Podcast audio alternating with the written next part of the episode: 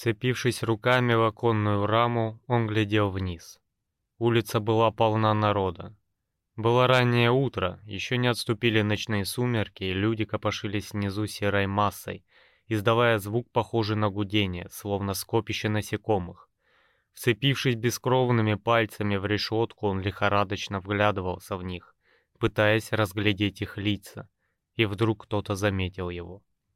Мгновенный ропот прокатился по толпе, раздалось несколько криков, и все стихло. Наступила тишина, словно толпу накрыли плотным одеялом. Они стояли и все, как один, смотрели на него, обратив к нему свои бледные лица. А он глядел на них. И вдруг он понял, это же я не в норме, а не они.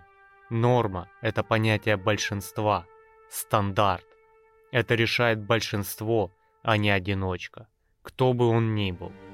Это внезапное откровение соединилось в нем с тем, что он видел. Их лица, искаженные страхом, ужасом, ненавистью. И он ощутил, как они боятся его, как он ужасен. Он – чудовищный выродок. Для них он куда опасней той инфекции, с которой они уже приспособились жить. Он был монстром, которого до сих пор никто не мог поймать, никто не мог увидеть. Доказательством его существования были лишь окровавленные трупы их близких и возлюбленных. Он ощутил и понял, кем он был для них, и глядел на них без ненависти. Он сжал в пальцах пакетик с пилюлями. Хватит жестокости. Хватит насилия. Пусть его смерть не станет еще одним кровавым спектаклем. Роберт Невиль глядел на новых людей, владевших этим новым миром, и знал, что ему нет среди них места. Он знал, что, как и вампиры, он стал анафемой, ночным кошмаром. Он нес людям ужас и страх, и его следовало уничтожить. И все происходящее представилось ему повторением прошлого – только вывернутым наизнанку. Он вдруг увидел происходящее с столь кристальной ясностью, которая все расставляет по своим местам, и ощущение понимания восхитило его, заставив на мгновение забыть о боли. Хриплый кашель вперемешку с кровью напомнил ему о действительности. Он прислонился к стене и стал поспешно заглатывать пилюли, торопясь, пока сознание вновь не оставило его. Круг замкнулся, думал он, ощущая, как вечный сон вкрадывается в его тело. Круг замкнулся.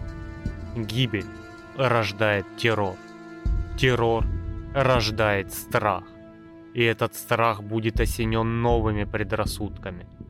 Так было, и так будет вовеки. И теперь я легенда. Доброго времени суток, друзья! Вы на подкасте «Черный шум» в его книжном разделе. Сегодня с вами я, Калай, ну и, соответственно, мой постоянный соведущий Сергей Мирин. Здравствуйте, ребята. Здравствуйте. Так, и сегодня мы собрались по очень знаменательному поводу, потому что у нас сегодня на подкасте новая книга. Вторая по счету в наших подкастах. У нас уже очень большой список вперед, но очень маленький список назад. И мы должны перекладывать книжки с одной чаши весов на другую чашу весов. Вот. Сегодня у нас книжка... Ричард Матисон «Я легенда». Это у нас как раз та книжка, на основе которой снят фильм с Виллом Смитом «Я легенда». И сюжет очень похож э, в плане э, идеи но в плане подробностей совершенно разные вещи. Совершенно разные вещи. Поэтому мы вам расскажем сегодня про малоизвестную книгу «Я легенда», а потом расскажем про фильм. Вот как раз и сравните. Приходите, кстати, на киноподкаст, он будет довольно скоро. Подкасты у нас выходят раз в неделю.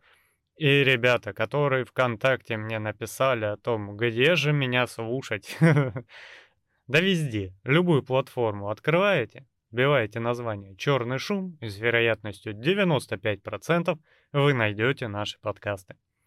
Так, Мэттисон, Матисон, Я сколько вариантов изданий не видел, его фамилию Мэтью Матисон, Мэтисон, как только ее не извращали.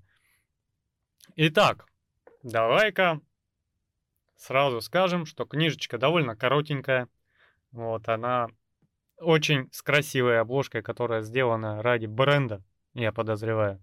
Потому что ее особо никто не читал, тем более у нас в стране. Вот, и нам что сделали? Прилепили кадр из фильма на обложку и поставили ценник за тысячу рублей. На дурака. А рассказик-то, по сути дела, вот знаете, вот бульварные печатные издания, как Дарья Донцова, вот эти бумажные книжечки в бумажном переплете. Вот половина такой книги, вот эта книга «Я легенда». То есть прочитать ее при желании и свободном дне можно за день, свободно. Но это не умаляет ее достоинства, книга вообще шикарнейшая, интереснейшая. И если бы на ней не было такой пафосной обложки, я сколько не искал, не нашел другой вариант. Видимо, она очень плохо продается у нас в стране. Ты специально искал другую обложку, да? Да, я, я не хотел эту обложку, понимаешь? Она вот либо с откровенным Уиллом Смитом и его собакой. Из тысячи рублей на ценнике, да? Да. Либо практически один в один кадр, только там какой-то неизвестный мужик с собакой. Да-да-да, я видел. Один в один, даже цветовая гамма такая же. Это надо выехать просто на хайпе. В остальном я не знаю. Почему не сделать обычное печатное издание? Но это надо делать сборник какой-то. Там, ну, она маловато. Даже в этой бумажной у меня оказалось две книги. Вторую надо, кстати, записать, почитать. Я даже не знаю, что это. Ну, это тоже Мэттисон. Это продолжение той книги или... Нет, это какая-то отдельная история, книга. Да? Вот я, я даже название забыл, я просто открыл в конце, думаю, там такая цитата шикарная в конце. Открываю книжку в конце, а у меня там какие-то имена незнакомые. Я такой, что я пропустил? Какой там, что, что за Джон, что за Кэти? Я давай листать назад. Имена, имена, имена, имена. Я прочитал абзац, вообще не понимаю, что происходит. И потом я дошел до того, что может в конце какой-то рассказик или еще что-то. Я вылистал до середины, а там другой рассказ, короче, про каких-то там невидимых людей, что-то, в этом роде. И я ну, такой, оба, оказывается, книжки, полкнижка. Вот, потому что слушал я ее в аудиоверсии, а печатное издание попало ко мне позже. Вот. Такие вот дела. Ну что, давай-ка мы опишем мир. Предоставлю это тебе. У нас, э, скажем так, э, история про выжившего человека, единственного выжившего человека в зомби-апокалипсисе ну, такой довольно избитый на сегодняшний день сюжет, когда что-то произошло, там как, какая-то вот такая вот катастрофа, катаклизм какой-то, что-то такое произошло негативное, что всех людей превратило в зомби и э, полная разруха на планете. И у нас появляется вот этот э, главный герой, которого зовут Роберт Невилл. Вот. В книжке он э, белый. Да. Высокий, белый, бородатый. Не, бородатый он потом, когда запустил себя, а тогда выросла у него борода. Это уже ближе к тому, когда он встретил Руфи. В конце, да. Так-то он брился, он еще и ругался перед зеркалом периодически. Вот. Э, ну, вообще, давай так опишем мир. Зомби-апокалипсис — это избитая фраза, которая в целом довольно притянута за уши звучит по отношению к этой книге. Потому что, если посмотреть на нее внимательно, там говорится о том, что все стали люди вампирами. Причем какими-то латентными вампирами, не настоящими. То есть они отражаются в зеркалах, но при этом эти зеркала э, ненавидят и в себя в них по большей части не видят. Они боятся чеснока, боятся крестов. Они умирают от э, кольев, который Роберт Невилл снабжает их тела регулярненько, да? Что они еще? Ну, солнечного света. Солнечного света. Но они при этом были вампирами. То есть у Роберта Невилла был замечательный сосед, бывший товарищ, которого звали у нас Бен Кортман. Да, да, да. Или Картман. Ну, Картман это уже Южный парк у нас. Вот. Который каждый вечер приходил к его двери и орал Выходи, Невил! Выходи! То есть это, блин, не зомби. Это вампиры, причем, ну, дальше по сюжету нам объяснится, что это такое, но про зомби там слова не было, то есть никто не говорил, что Ну, зомби. в широком смысле понимания у всех людей это примерно так выглядит, что люди какие-то вот ненормальные, люди какие-то совершенно глупые, Ну они да, ходят и ищут добычу. Они совершенно не организованы, у них а, практически отсутствует интеллект, но основные такие вещи они понимают, там, где можно укрыться, как туда залезть, э, и- имена помнят.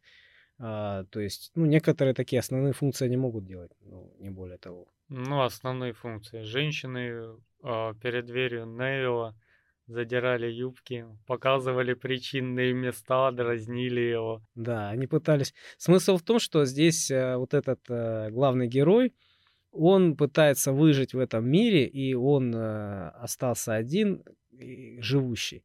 И больше других живущих он не видел. Вот он в этом мире пытается выжить в собственном доме. И каждую ночь выходят эти вампиры, которые выглядят как зомби, да, они э, приходят к его дому и пытаются его оттуда выкурить, вытащить. Вот. Нападают, пытаются там доски оторвать от окон и все остальное. Ну, они в основном камни кидают. Они даже ни разу не додумались поджечь его дом. Они просто кидают камни, показывают жопы. Приносят, приносят камни со всех округов, э, чтобы закидать его дом. Вот. И, в общем-то, по имени его кличат. Но Пытаются, Ну, в основном по выманить. имени там это Бен за ним ходит. это Невил, выходи. Ну да. Вот. Остальные там, по сути дела, ну, особо даже речевых функций не выполняют. Они там орут, охают, стонут, короче, вокруг дома. И друг друга они могут съедать. То есть э, он рассказывал, что каждый вечер, ну, каждое утро, когда он выходил из дома, утром они, ну, под утро они уже разбегались э, по своим этим э, логовам. И наш главный герой выходил и видел, что растерзанный там, обескровленный труп одного из них лежит. То есть, как правило, это женщины были. Да. В общем, они э, целую ночь ходили, пытались его вытащить, потому что он единственный э, живущий, пытались попить его крови. Вот. А так как э, у них этого не получалось, они одного из своих съедали. И он эти камни, которые там а, насобирались, и эти трупы, он время от времени вывозил там на карьер куда-то. Ну да. Ну и причем он рассказывает, что завсегдатай в этой компашке это Бен Кортман. Остальные люди каждый раз новые, их небольшая разрозненная группа, то есть не приходит прям весь район, а там десяток, два, которые просто тусуются, там пытаются его выманить какими-то образами. Да, Бен, Кор... Бен Кортман— это его сосед, с которым он работал на одном заводе. Да. Вот. И они, в общем-то, друг друга знают, поэтому он его кличет по имени. По сути дела, в чем вообще вопрос этого Бена? А, они там плюс-минус общались, ну так по-соседски. Он периодически, этот Бен, подвозил Невилла на работу. и Вот такие легкие отношения, соседские обычные.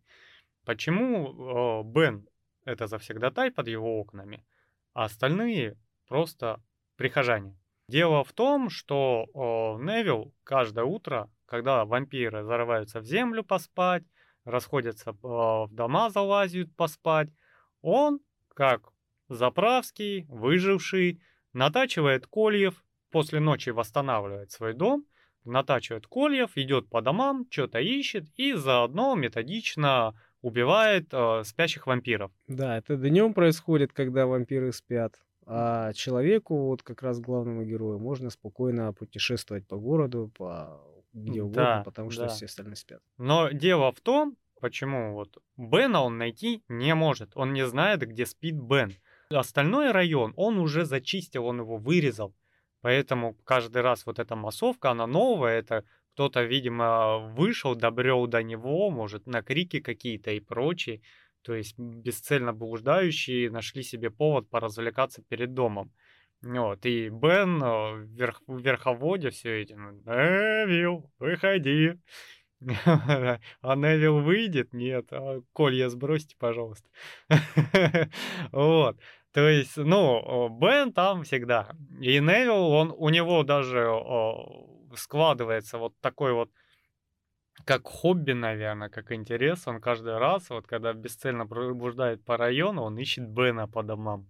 У него вот такой челлендж найти Бена и прибить этого эту сволочь. Да, он люто ненавидел этого Бена и хотел для него особенно жестокую смерть какую-то придумать.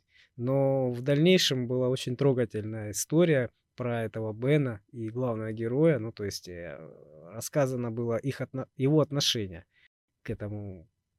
Да, но это мы очень сильно забегаем Это конец в, книги. в конце, да. Но что у нас вообще происходит? Это вообще Лос-Анджелес, 1976 год. Невил у нас просыпается очередной раз с утра. У него, как всегда, похмелье, потому что он хорошенечко закладывает каждый вечер. Но человек уже, получается, на тот момент, сколько он? Пять месяцев в этом хаосе живет. Ну и первое, к чему прибегает человек, э, находя халявный алкоголь, начинает дико бухать, э, заливая стресс, одиночество, депрессию, да. Он оборудовал себе дом, э, он сначала ставил туда решетки э, на окна, но они кидали камни, разбивали стекла, потом он тупо заколотил это все, а учитывая, что он это заколотил, у него тьма тьмущая дома, постоянно мрак, да, то есть он живет как вампир ночью, по сути дела. То есть у него дома постоянно темно. И все, чем вот это плюс-минус освещается, это бедным генератором, который там стоит в гараже и потихонечку маслает, нагоняя электричество. Вот, он каждый раз э, переживает за генератор, за машину и за продукты, потому что продукты кончаются, он уже постепенно переходит на консервы потихонечку, потому что все остальное уже стухло. И он когда приходит в очередной магазин, там стоит уже смрад, потому что полгода лежат продукты, электричества нет, все холодильники сдохли. Единственное, там в округе холодильники, это у него дома морозилки стоят две штуки. Остальное просто гниет. И он когда приходит, у него прям, ну, периодически сводит скулы, потому что он набирает консервы среди дикой вони. Ну, вонь там вообще это отдельный элемент во всей книге, прям супер персонаж, потому что он увешивает все чесноком. Вампиры, блин, боятся чеснока. Да, он э, увешивает э, чесноком э, в основном окна, двери и, по-моему, еще и столб. Да. Столб, столб у него стоит во дворе напротив э, дома. И единственный работающий, наверное, во всем, во всем мире этот столб, который освещает его лужайку, он специально так делает, чтобы видно было ночью этих вампиров. Угу. Он за ними наблюдает и ищет этого Кортмана. Да, ну и у чувака вот в голове творится каша, учитывая, что он не отлывает вообще от бутылки виски. У него там бесконечная виски, которую он наглушивается, когда-то сильно, когда-то не очень. И он пытается спать, потому что днем он восстанавливает дом. У нас вообще по книге события начинаются с того, что они с крыши оторвали лист э, то ли шифера, то ли покрытия какого-то. И он заделывал эту дырку попутно там а, опять строгая колышки, и выезжая, он, ну, вышел из дома, опять высушенный труп женщины, он кладет его в свою машину, единственную неповторимую, и ее вывозит. То есть он там чистит чеснок, эти коли, постоянно у него размышления, он весь в негативе, он в депрессии, ему плохо. Пытается выжить, он не понимает, что происходит и как вообще дальше жить. Да, он пытается спать, они не дают спать, они орут, кидают камни. Он хотел бы беруши надеть, но он постоянно боится того, что они прорвутся, а он не услышит. То есть он такой загнанный-загнанный человек в большом стрессе, и у него все это, ну, прям, ну, никакого лучика надежды в глазах. Да, в отличие, знаешь, от э, многих фильмов там или игр на эту тематику. А здесь нету мяса. Вот особенного, да, чтобы было сказано, что он там достает пулемет, он их там истребляет там пачками кровь, кишки, мозги во все стороны. Этого нет. Это, это имеется в виду, да, вот он выходит. Как ниндзя бродит по домам и убивает детей, женщин, да, мужчин. Он их спящих убивает. Ну, оружие у него там бы- были какие-то пистолеты, но так он их использовал Они в вообще. шкафу у него валялись на всякий случай. Потому что он к ним не выходил. Он а, прямой конфронтации с вампирами у него там, ну, случился один раз по всей книге, когда у него прям... Ну, и это практически в самом начале. Да, он психанул один раз. Да, ну вот он находит труп, и мне не понравилось, что в книге плохо описали, потому что он едет к шахте с этим трупом. Он грузит их в мешки и скидывает в шахту все эти трупы. И это очень плохо раскрыто, буквально в одной строке. Вот, судя по твоим глазам, ты даже этого не запомнил. Я помню, что он вез э, в карьер. Может, тонкости Скис. перевода. Скинул в карьер, по-моему, в этот э, в, в огромный котлован карьера. И все. Вот. Но это может быть перевод, потому что у меня было написано, что он скидывает в шахту. Вот. Но может это шахта карьеры. Я не знаю, как они там этимологию выворачивают при переводе, там же, что не издание это по-разному. И он туда вообще заходит в противогазе, и этот противогаз его не спасает. Он быстро скидывает труп, бежит в машину и просто валит оттуда как можно быстрее. Потому что там стоит дикий гниющий смрад, и там, учитывая, насколько методично он вырезает свой городок, Лос-Анджелес, там уже изрядное количество трупов, которые... По-моему, человек по 50 он, да, за ночь убивал. Ну, за день, за день, получается. За день, да. Да, у него, когда не было особой задачи там набрать каких-то продуктов, каких-то стройматериалов или что-то найти, он просто выходил и всех убивал. И клал в машину, вывозил, сбрасывал. И в основном он даже не пытался поначалу экспериментировать. Единственное, он там боролся с чем, потому что с алкоголизмом бороться не сильно пытался поначалу. Он боролся со своим желанием. Учитывая, что внутри него какой-то был этот жеребец, и его постоянно дразнили голые бабы за дверью, да, все время от, отгонял мысли от своей головы, когда подходил к очередной кровати, где спит полуоголенная баба в порванном платье, да? Да, да, да, да. И она по-любому сейчас не проснется. И он такой, ну, Невил, ну мы здесь не за тем. У него немножечко, давай, да, ты так плохо спишь, потом вообще спать не будешь, вспоминая все эти моменты. А вдруг еще и понравится. Вот, поэтому... Да, я помню, я помню, это борьба с собой, когда он сам себе говорил, сам себе отвечал, это было так смешно. Да, он постоянно... Когда он говорил, блин, ну как это так, это же аморально. Ну как это аморально? А, новое, новый мир, новые правила, новая мораль. Да, да, ты очень хорошо придумаешь сам себе оправдание. Да, да, да. Вот, но вообще а, у него была жена Вирджиния, я думаю, надо сложить эту историю в одну и рассказать сразу. Да, здесь, что... здесь рассказано было вот как, как у Тарантино. Идет... Флэшбэк у него, короче, случился. Да, идет какой-то сюжет, потом бах, э, изначально, что перед этим было, потом опять сюжет продолжается. Не совсем вовремя это все происходит. Но оно вообще как происходит? Он э, сидит, занимается каким-то делом. Там пялится на лес деревья или смотрит куда-то в город, да? И ему вот, вот эта подача, какая-то картинка, какое-то действие, которое он выполняет, его наводит на мысли. И он уходит в воспоминания. Почему хочу сейчас рассказать вот эту его предысторию целиком? Потому что я вот эти якори, которые его, вот эти триггеры наталкивали на мысли, я откровенно не помню. Каждый вот эта отсылка назад, того же Бена, когда он рассказывает про Бена, он начинает вспоминать, что он пришел к Бену, просил дай машину, да. Но у нас вообще э, что было? Невил, его жена и его дочь жили не тужили. У них в Лос-Анджелесе были постоянные песчаные бури. Из-за этого у них были большие проблемы, потому что у тебя песок на зубах скрипит, приходится, вот ты встаешь, у тебя даже зубная щетка в э, песке, вот это все, ну, это страшная штука. Я представляю, что себе, что это такое, потому что я работал пескоструйщиком, это АТАС.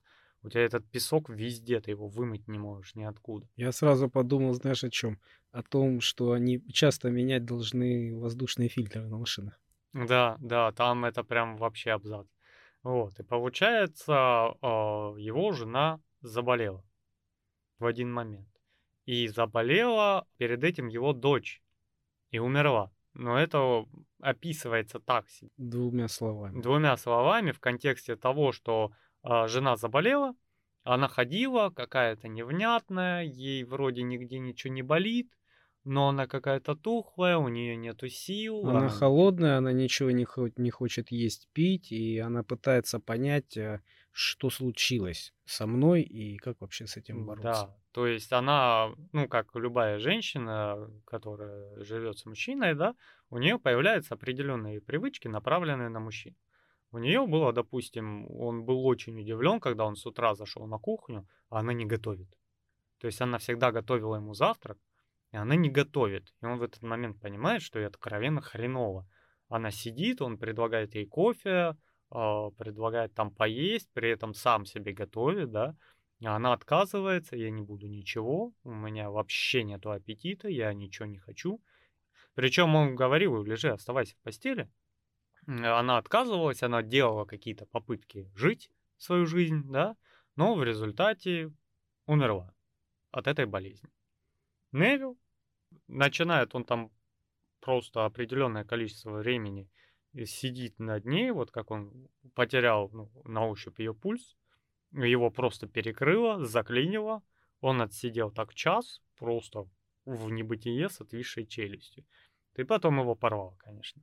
Предыстория небольшая здесь в плане заражения вот этих всех людей. Но это у нас а, заражение людей, они, да, они массово начали просто болеть. Болеть. Все начали болеть. Вот, биологи э, разводили руками, говорили, что это какая-то бактерия может быть. Никто точно не Никто знает. точно не знал, люди становились э, какими-то зомби, начинали умирать, что-то непонятно с ними происходило. И так как э, считали, что это очень сильно опасно и заразно, вот, людей сжигали, их запрещали да. хоронить, чтобы эта бактерия не оставалась э, в земле ни, ни в коем случае, потому что это что-то такое непонятное, необъяснимое. Да, они не могли понять, а желтая пресса вовсю раздувала вампиризм в этот момент. Тут происходит крах мира, а пресса на хайпе пытается выехать, это вампиры, это вампиры, везде про вампиров, все про вампиров, да, и он говорит, мы уже давным-давно все прочитали Брэма Стокера с его Дракулой и забыли. А тут начинают это просто в непонятных масштабах раздувать. Просто идет какая-то прям пропаганда и навязывание вампира. Ну, на самом деле так и получилось. Это же какая-то бактерия. Ну подожди, бактерия. Бактерии это он еще исследования проводит. Ну, я не просто хотел за, заранее рассказать, что, не надо чтобы было неинтересно. Чтобы было неинтересно, да. Там вообще, в чем прикол вообще пошел вампиризма, вурдалаков как таковых? Люди хоронили изначально мертвых. Эти мертвые потом стучались домой.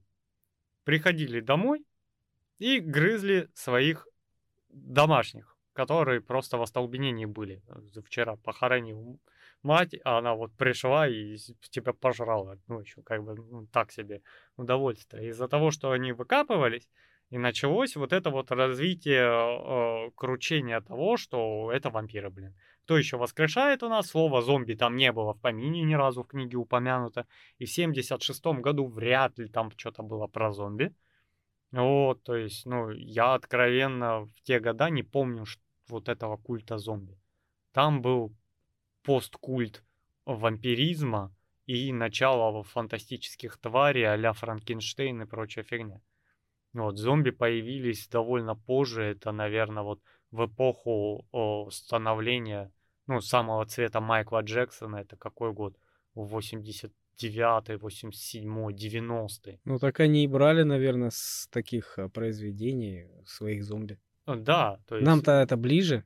У нас-то в поп-культуре вампир, да, это там типа Дракула, Сумерек этот э, Паттисон, вот, который вот, играл этого. Вот. Они, они выглядят э, не так. В нашем понимании они выглядят как зомби в книжке. Да. Но они выглядят как зомби, но это как культ вампиризма. Вот вампиры. Плюс вот эти признаки, то, что чеснок не-не, коли их определенно убивают, а пули нет. Понимаешь? Вот это мне, знаешь, как э, доставило удовольствие, когда я вижу, что автор Ричард Матисон, да? Мгм. Он пытается вот все известные клише вампиров, он пытается в своей книге объяснить, почему это. Ну, почему они а, боятся чеснока и кольев, почему они там отражаются или не отражаются, боятся. То есть мне даже смешно было слушать, когда а, он пытался объяснить в своей книге, почему они боятся креста. То есть он такое интересное вывел а, заключение, что вот а, якобы люди, а, живущие, да, у них есть страх перед, а, ну, перед Богом. В какой-то религии они, когда верят, у них какой-то страх. И а, когда они умирают и становятся вампирами, то они понимают, что они умерли и опять же э, во- воскресли. Это ненормально. То есть они ходящие мертвецы. То есть осознание у них небольшое есть, и им, им стыдно и страшно от этого. И поэтому они боятся крестов. Вот он и, и главный герой думает об этом. Почему ж крестов? А если, говорит, мусульманин? Если мусульма- мусульманину покажу этот крест, Да-да-да. он, С по идее... С чего Да. иудей должен бояться креста, Да, да, да, если, да. ну. Он типа боится Торы. Я ему показал Тору там, да, или этот... э, Но это ж иудеем Бен был, Кортман. Ну, Кортман, Бен, еврей. И он же его выгонял это, Торой. Он же однажды его поймал, связал, притарабанил Да-да-да-да-да-да. домой. Тот развязался, у них завязалась драка, и тот вытащил эту Тору и э, отгонял Тора и Бена, и Бен выбежал и убежал, короче. Ну, то есть он как-то к нему прорвался. То есть, да, там, э, ну, он постоянно, он по всей книге, и вообще эта книга э, по большей части состоит из исследования почему. То есть он погибает в пьянстве, когда оттуда выходит, он такой, почему они боятся чеснока? Он разложил этот чеснок на все составляющие, там эфирные масла, там какой-то там элемент такой, такой, такой, клетчатка, что-то еще. Да, и учитывая, что в основном вот это все есть везде, там чеснок от других продуктов отличает какое-то масло, там какой-то дихрохлорид, пердит, там что-то вот такое, да. И он же пошел и на- намазал бабу этой фигней, потом вколол, и ничего не происходит, понимаешь, они не реагируют им на Да, да, чеснок да. в И он сам плевать. себе, сам себе рассказывает, что вот, мол, ты заглядываешься на этих зомби, точнее, на этих, на вампиров, на женщин, да? Он говорит, да нет, почему я заглядываюсь? Ну, ты ж колешь им этот препарат. Ну, так я колю первый попавшийся. Так ты всегда к женщинам подходишь, ты всегда им колешь. А на первом этаже спал мужчина. Я его не заметил. Да, да, да.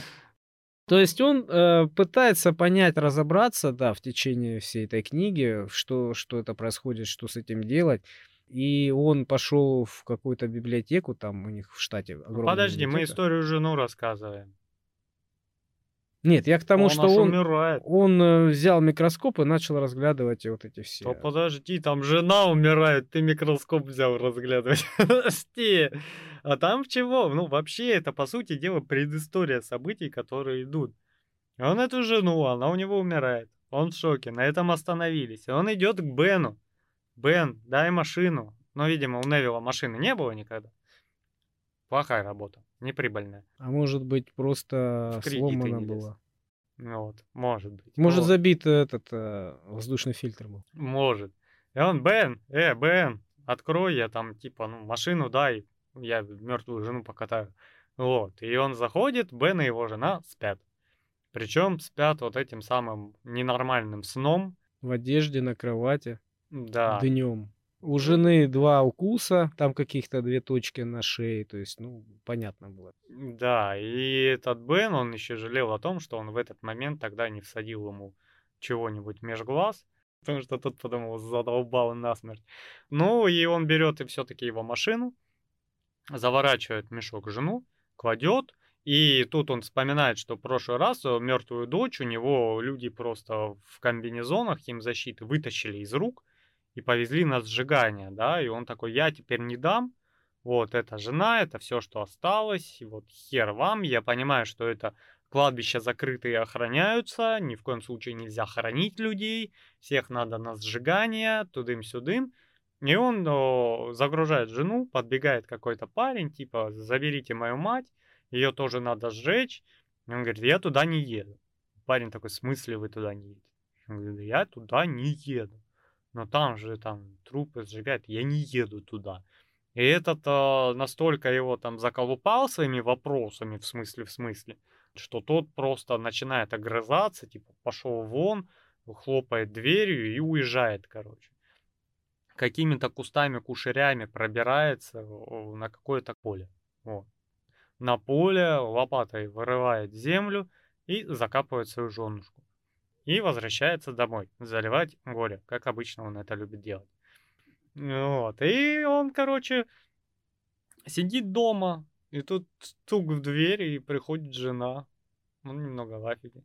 Причем а дальше события не описывается, дальше он просто в контексте говорит, что он ее убил собственными руками. Подожди, он же ее а, закрывал какой-то, сшивал ее в какую-то ткань. Он сшивал ткань, когда перед тем, как похоронить. Да. Ну, не, это я сказал в пластиковый мешок. Он взял там тряпки, плед и зашивал ее, чтобы ну просто зашить и похоронить. Так он ее руки зашивал, рот, глаза закрывал, все целиком. Ну, он просто ее как в кокон сделал. Тряпки взял по дому, собрал и сшил из них э, полиэтиленовый мешок для трупа, понимаешь? Сделал мешок для трупа. Вот. И он когда зашивал там лицо, он там особо сильно скорбил и прикладывался к бутылке. Потому что там в последний раз я видел. И потом она выбралась. И мешок ей в этом не помешал. И она пришла, и он там был в шоке. Причем я не понял по поводу склепа, если честно.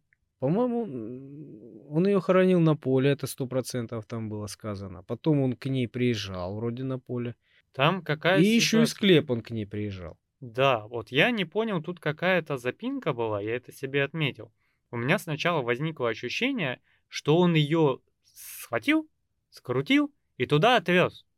Типа до тех пор, пока лекарства не найдет. Он там увидел, что ее в склепе приоткрыта дверь, забежал туда, какое-то там тело, что-то в углу было, да? Зомби какой-то там ходил просто рядом. Он боялся, что тронут какой-то шлем. Да. А какой шлем, я так и не понял. Какая-то там в углу лежало тело, холодное, там что-то там в этом роде было.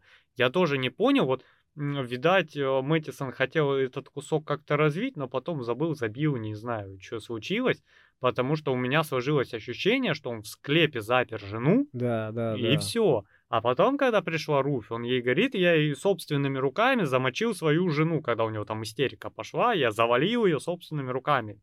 Ну и вот тут такая нестыковка. И получается, она приперлась к нему домой. Я не знаю, что он там делал. Мэттисон, может, знает. Но в итоге он ее грохнул. Вот. И, возможно, может быть, учитывая, что всего 5 месяцев прошло, хотя это, наверное, бы описали, он кинул ее тело в склеп и закрыл. Вот. Да, скорее всего, так и было. Ну, а при чем здесь шлем?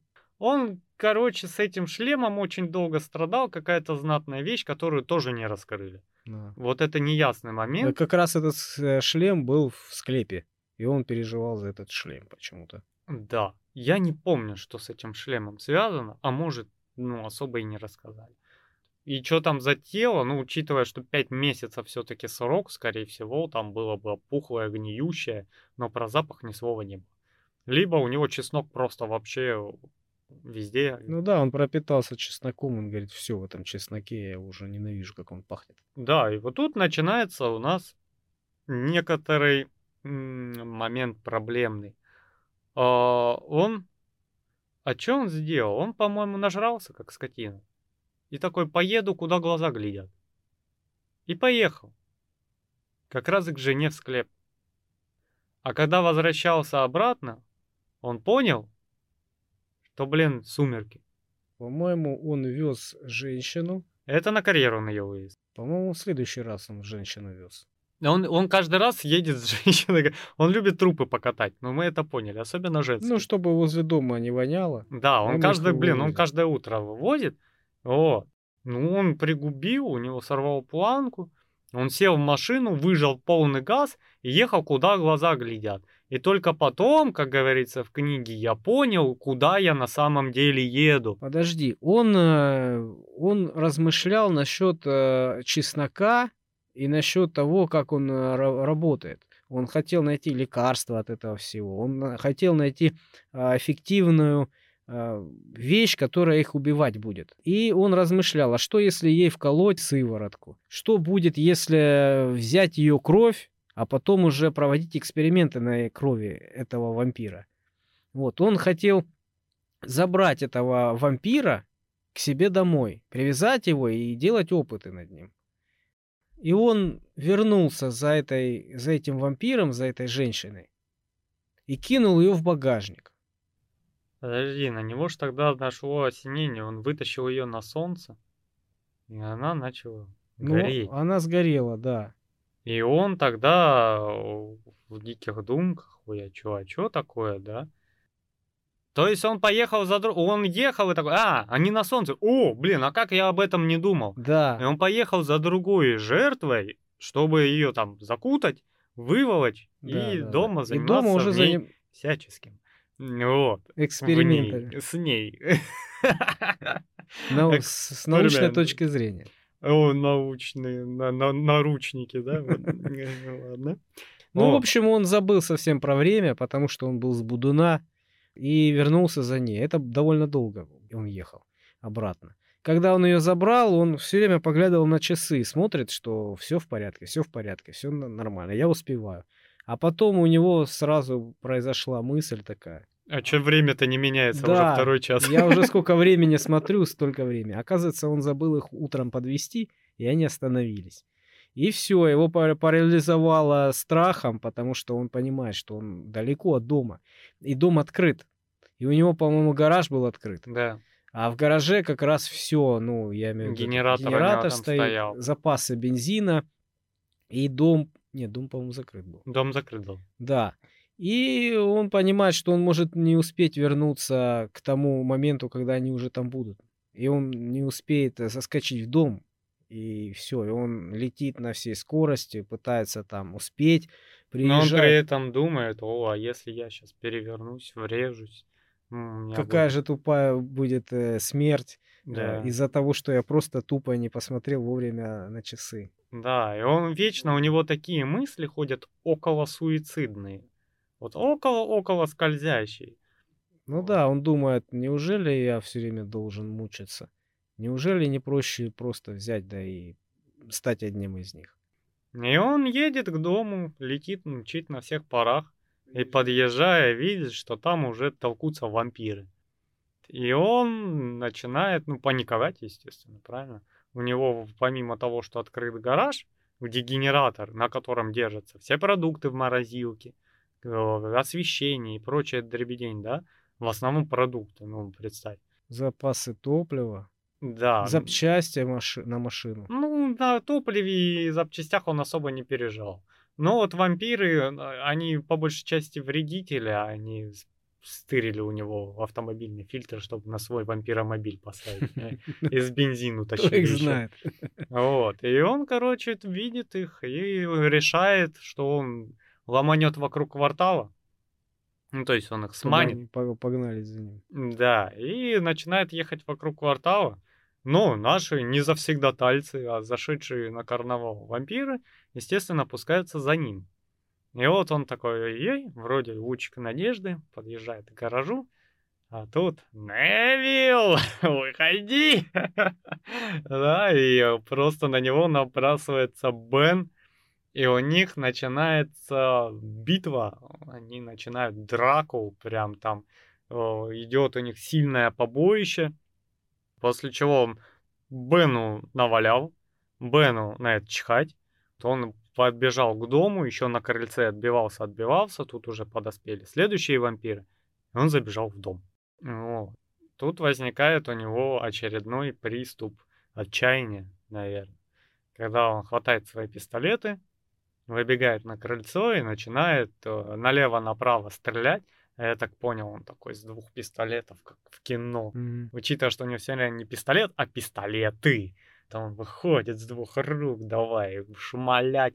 А им по большей части плевать. Причем одни умирают от пуль, а другие от пуль не умирают. Потому что те, которые э, умирают от пуль, это еще живые.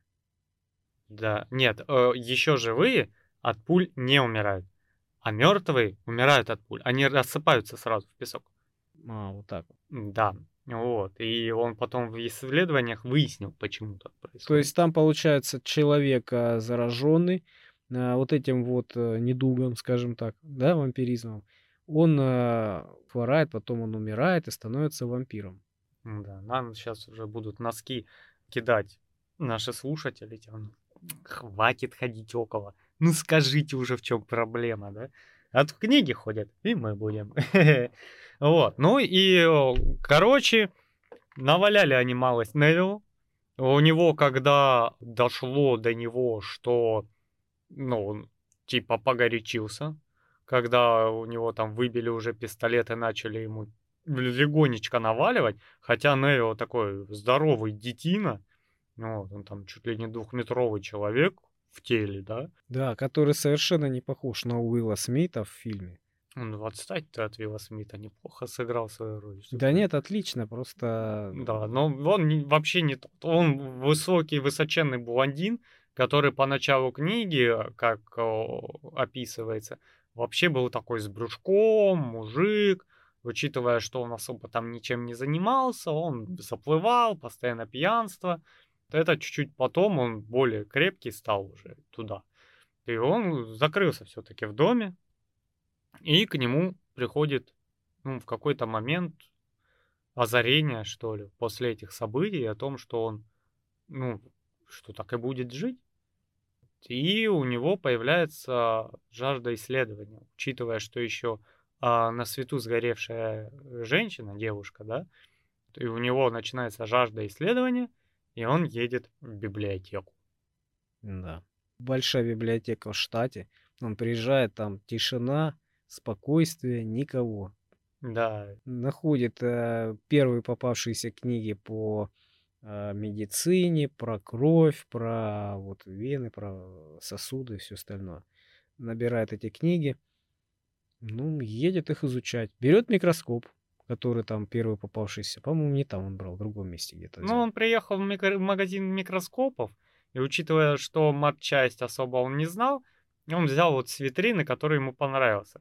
А потом, когда он им поработал там 2-3 дня и долбанул его об стену, потому что, ну, это дрянь, а не микроскоп, то он уже подошел к этому более Он обстоятельно. взял книжку по микроскопам, Да. изучил эту книжку и взял уже нормальный, хороший микроскоп. Да, то есть ко всему он подготавливался.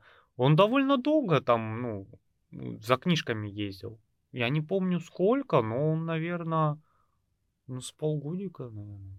Ну, несколько месяцев точно он изучал, изучал. Он первое время не понимал, как он это называл. Что это период незнания или темный период, когда он читал, а потом не мог не понять, не вспомнить, что он читал пока оно, ну, данные в мозгу не систематизировались и не стали укладываться.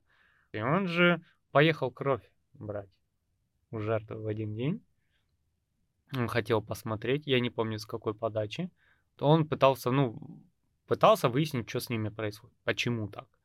И вообще, а, в чем прикол, я так понял, в контексте промелькнула фраза. Там была война в Панаме. Вот. Как раз когда иммунитет у него появился. И там мельком говорится о биологическом оружии. И я себе тут же выписал, даже пометочку сделал, что, возможно, это как раз было биологическое оружие. Которая вышла из-под контроля, да, Да. и заразила всю планету. Потому что он не говорил ни- ничего про другие страны. Совершенно ни одного слова не было. Такое впечатление, что он один на планете остался. Это, знаешь, вот я видел мемчик в интернете, как, по мнению американского кино, выглядит мир. И вот так Америка, да, США. Вокруг океана, океаны США, да. Чё, в России просто и так все там зомби, вампиры и вообще... Медведи там. Медведи, ну, у них ничего не происходит, потому что Там там... цивилизации нет. Да, там вампиры не приживаются, им просто там плохо, там ни- никакого либерализма, ужас. Уезжают вампиры все в Америку Естественно. за Невиллом. И он э, изучает кровь, он пытается найти, что там не так. И в один момент, это у него 37-й образец, он находит бактерию, которую называет вампирис. Вот. И у него начинается вот исследование, он перестал практически пить. Очень много времени тратит на чтение, на исследование, да, мы тут уже ближе подбираемся к Роберту Невилла из фильма, который там в основном и занимался тем, что изучал, да. И в один момент его очень сильно отвлекают. Вот когда он нашел этот вампирис, у него в голове возник вопрос как раз о том, почему одних пули убивают, а других нет. И в один момент он вспомнил, что он же вот этими колышками, почему колья убивают, пули нет. Когда он их колом протыкал, одни умирали от кровотечения, и он думал, что они умирают от кровотечения, а вторые просто, ну, тлели на глазах. То есть они превращались в что-то вроде пепла с песком, как описывается, да? Ну, то же самое, когда они э, были вытащены на солнце. Да, да. Вот он взял как-то и вышвырнул на улицу одну из вампирок.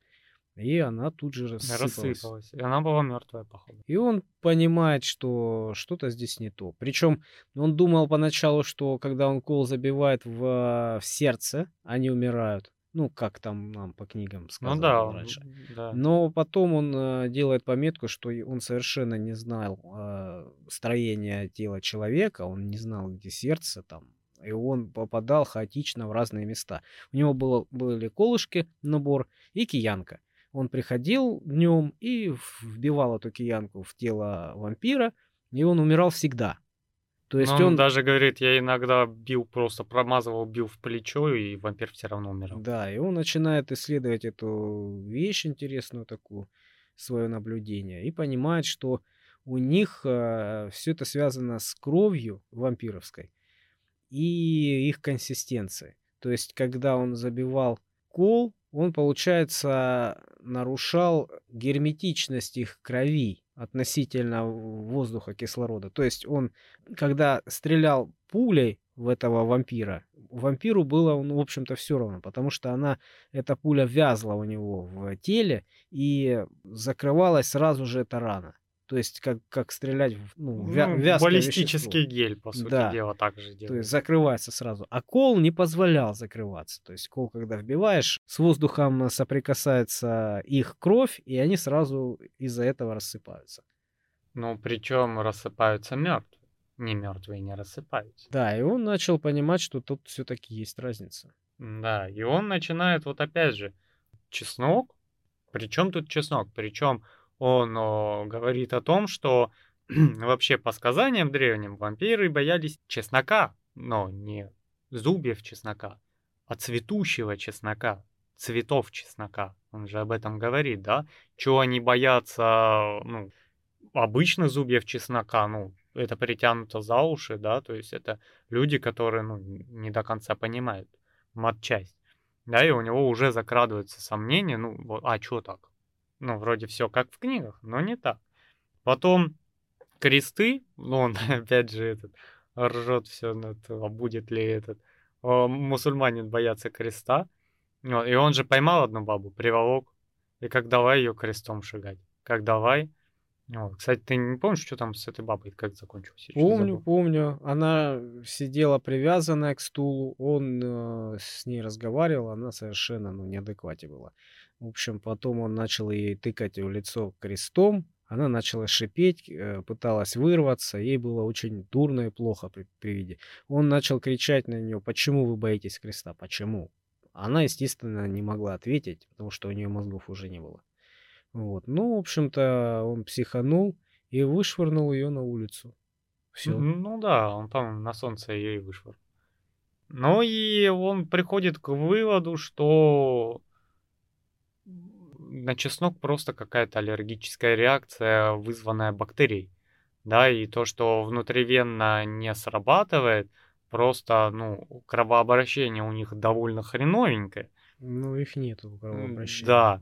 А дыхательное, оно через э, органы дыхания, через легкие, очень быстро впитывается в кровь. И поэтому они реагируют сразу. Но тут у него случается срыв очередной, он там кидает в стену чи микроскопом, чи что-то, то ли в плакат, то ли в картину, там она рассыпается на кусочки, Он кричит, я тупой, я тупой, я ничего не могу. Берет бутылку вискаря, откупоривает и вливается. Вот он с целью, я сейчас умру от остановки печени, блин, что-нибудь в этом роде. Тут он не тупой, да? Да. Заливаться. И он начал фигачить, фигачить. И вот на следующее утро, по сути дела, его очень сильно отвлекают. Вообще от всего, что происходило раньше, появляется собака. Да, он впервые увидел э, это животное, которое бегает днем и живое. То есть он привык, что сколько он там уже живет, год или там что-то такое. Но он изначально сомневался, что собака живая. У него был вот как триггер только то, что она бегает днем. Из-за этого она может быть живая, но у него были подозрения. Но были подозрения, вдруг она заражена, она еще живая. То есть она заражена, сейчас вот сдохнет. Ну ничего, она бегала, то есть время от времени он ее видел. Вот. И так как он совсем одичал и э, хотел хоть какого-то общения, он видел в этой собаке спасение, смысл жизни, и вообще ничего не было прекраснее, чем эта единственная живая душа. Поэтому он эту собаку пытался найти, а, выследить и как-то приманить к себе ну, затащить. да, но он первый раз вышел, смотрит, эта собака бегает. И он говорит, дружок, я тебя не обижу. И, И погнался как за ним. давай бегать. Вот он любитель по всей книге, там, дружелюбно за кем-нибудь погнаться своими огромными галошами. Собака, естественно, решила, ну, просто куда-нибудь подальше от вот этого орангутанга. Ну да, начинает размышлять по этому поводу и думает, ну раз собака а, выжила все это время, значит она очень хорошо приспособилась. Значит она молодец, значит она умеет прятаться, и она знает, в какие часы можно ходить на улице, а в какие нет, потому что иначе бы ее уже не было давно. Но он решает проверить. Он же кладет еду На Крыльцо. свое крыльцо. и обкладывает чесноком. Да. И ложится спать. И он понимает, что если зомби полезут за этой едой, то они а, вытащат ее и не тронут чеснок. Нет, они типа не тронут. У него Если- началась думки о том, что а если собака сейчас придет ночью пожрать на запах еды, а тут зомби ходят. И обложил это все чесноком заодно. Но в любом случае он размышляет, если зомби как-то придумали, как это достать, они, ну, минуя чеснок, они бы аккуратно достали как-то сверху. Да нахрен им...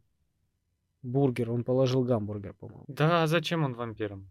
Ну, мало ли, вдруг голодные вампиры. Голодные. И голодные вампиры и так ходят вокруг него, потому что бутерброд там за дверью в кроватке валяется, мучается. Такой бутерброд, знаешь, еще с вискарем внутри. Ну вот. Ну, то есть он решает проверить собаку, и у него вот именно начинается проблема с тем, а вдруг он ночью придет, а э, тут зомби, и из-за меня его съедят, о боже мой, как же так. Но все-таки он с этими мыслями засыпает, благо алкоголь штука временная, да, э, быстро сваливается и засыпает. На утро просыпается и видит, что бургера нету, и видит, что его вытягивали чеснок, то есть раздвинули чеснок тянули. Вот, и он еще подозревает, что, скорее всего, собака пришла не ночью, а где-то на рассвете. Потому что не было как раз вампиров, и собака, как ты сказала, довольно смышленная.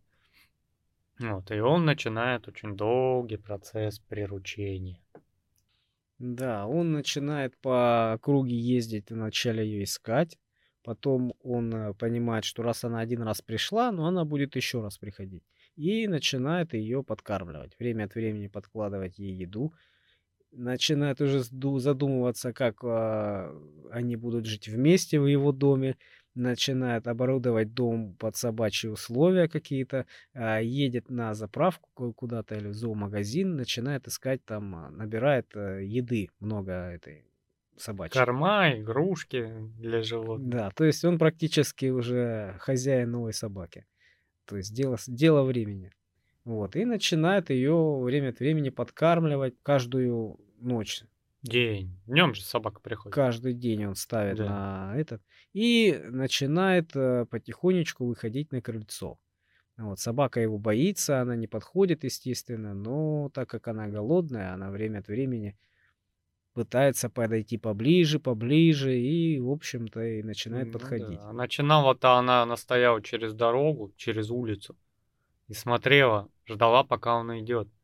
И он пока не уходил, она не подходила. И потом она уже, он сидел, она, видать, ну, жрать-то хочется. И он сел подальше, чтобы не спугнуть. И в один момент она подошла к нему на крыльце и схватила быстренько эту еду и убежала. В общем, потом она пришла уже с меньшей опаской. На следующий день уже, в общем-то, спокойно подошла. И она немножко к нему начала привыкать. Вот. Потом он начал к ней подсаживаться чуть-чуть ближе. Да. Каждый раз, когда он кладет еду, он присаживается чуть-чуть, чуть-чуть ближе и боится ее спугнуть. Но он, то есть, даже не двигается, не делает резких движений. Да, но потом он начинает с ней разговаривать, а, приучать э, ее к своему голосу. То есть это такой длительный процесс, но собака безумно пугливая, походу. Ну, она поэтому и выжила. Вот, инстинкт самосохранения. Он же там один раз дернулся, она свалила. Вот, и он такой, ну все, я теперь двигаться не буду. Сяду подальше, двигаться больше не буду. И ему так хотелось, вот когда они вошли уже на близкую дистанцию, протянуть руку, погладить, да, и он себе, опять же, вот как с женщинами у него не трогай. Он тоже, ты сейчас, блин, спугнешь, и все, не трогай, не трогай, время, время. И потом же собака пропадает. Да, она пропадает на несколько дней, потом он видит эту собаку. А, он находит место, где она находится. Он находит место под каким-то домом, там какая-то ниша была, люк, то есть, я не помню, как, какая-то ниша была. А, он увидел, куда она Ну да, он же проследил. выслеживал. Ну вот, и понял, что она там прячется. Но залезть туда за ней он не имел возможности, потому что, ну, она может не, не выйти. Если она там сидит, он ее может не вытащить, потому что это надо будет весь пол снимать ну, на первом этаже. В общем, он понимает, что она там засела, но не выходит. Но он же опять же и говорит то, что если я даже найду вход и зайду туда, вот, она узнает, что я нашел, и больше там прятаться не будет. А куда она убежит, я даже не знаю. Да, и, в общем, он под этот лаз э, подкладывал еду ее. А, и на следующие сутки приезжал, увидел, что этой еды нет, то есть она съедала. И Но он, он один или два раза сделал. Несколько раз, а потом он себя а, осаживал в этом плане, говорит, нет, если я так буду делать, то она вообще не будет выходить оттуда. И опять продолжил подкладывать еду у себя на крыльце, как и прежде. Ну, через какое-то время, там, несколько дней прошло или неделя, он увидел, что она пришла. Но она хромала, она была ранена. Что-то Но вышло. она болела, то есть она и так хромая была, ну, то есть подхромала. У нее язык был уже черный, и у нее были уже такие глаза опустевшие, она еле ходила, то есть она выглядела очень болезненно. И она приходила и вела себя довольно странновато, она начала огрызаться. То есть раньше она просто лаяла с другой стороны улицы, да, как он еще говорил, приветственно полаяла. А сейчас она просто подрыкивала и э, брала бутерброд и валила. И он решает, что, ну, если он будет тянуть, она, скорее всего, уже заражена. Он там сокрушается, а эти сволочи достали ее все-таки где-то, она, может, не успела залезть в свою дырку. И они там ее то ли поцарапали, то ли куснули, то ли где-то заразилась. И он решает ее схватить. Он э, в один момент э, ее, когда кормил, накинулся на нее. Накинулся на нее и э, увел в дом. Увел в дом, кинул ее или в гараж, по-моему. Он в спальне себе закрыл. У него же спальня и мастерская была. У него там все в этой спальне. Ну, то есть он ее схватил, эту собаку, и кинул в мастерскую. Она забилась в угол, она визжала, кричала, лаяла, то есть скулила, всякое было. И она Но он сначала ее под кровать, она забилась под кровать. Да. Он же полез под кровать, а она забилась под верстак. Да, и потом, через какое-то время, он с ней хоть и разговаривал, он, он понял, что начинаются сумерки, что собака сильно переживает, нервничает, она должна в это время быть у себя в берлоге. там, Да, она, она прячется. пытается копать, Да. пол у него. Потому что она понимает, сейчас будут выходить эти вампиры, и надо срочно спрятаться. А она за- заперта в непонятном месте. Ну, в общем, он на нее накидывает одеяло, и она, по-моему, засыпает в этом одеяле. А, он схватил ее в этом одеяле потом, чтобы она его не кусала особенно. И на руках у него она засыпает. То есть все, он ее потихонечку начал гладить, э, разговаривал с ней, как прежде, и потихоньку она засыпает. Ну и, в Неожиданно. общем-то, неожиданно это все заканчивается двумя-тремя строчками. Через шесть дней она умерла. Да. Все. И все. То есть э, не было, как в фильме, какой-то там длительной дружбы какого-то там сотрудничества и всего остального. Ну да. Ну, опять же, немножко вернемся назад по поводу его исследований. Он же пришел к такому выводу, что это была вот этот вампиризм, это истерическая слепота, как он ее назвал. То есть э, из-за того, что СМИ очень сильно таранили информацию о вампирах, люди, выкапываясь из могил, думали, что они вурдалаки, да, и он даже рассказывает про случай, как э, один из вампиров залез на стол и спрыгнул оттуда, размахиваемыми руками, думал, что он сейчас превратится в летучую мышь. Да-да-да-да-да. Шлепнулся об асфальт. Я прям себе представил этот момент. И вот здесь он доходит до мысли о том, что это просто больные люди, и бактерия, по сути дела, ну, очень сильно изменила их сознание. Он же там даже в размышления впадает в один момент, что а чем вампиры отличаются от нас? Типа это какое-то меньш- меньшинство, да, как какое-то меньшинство. Национальное меньшинство, да. Как он подошел к сути, а, ему, получается, мешает собака. Сначала он сам себе, потом запой, потом собака. Он отвлекается очень от исследований. И он нам показывает уже следующие события по истечению трех лет.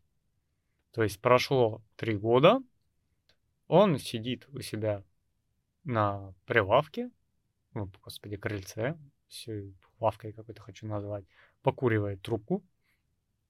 Вот, бородатый, он забил на бритье, волосатый, бородатый, и видит, как в поле шурует женщина.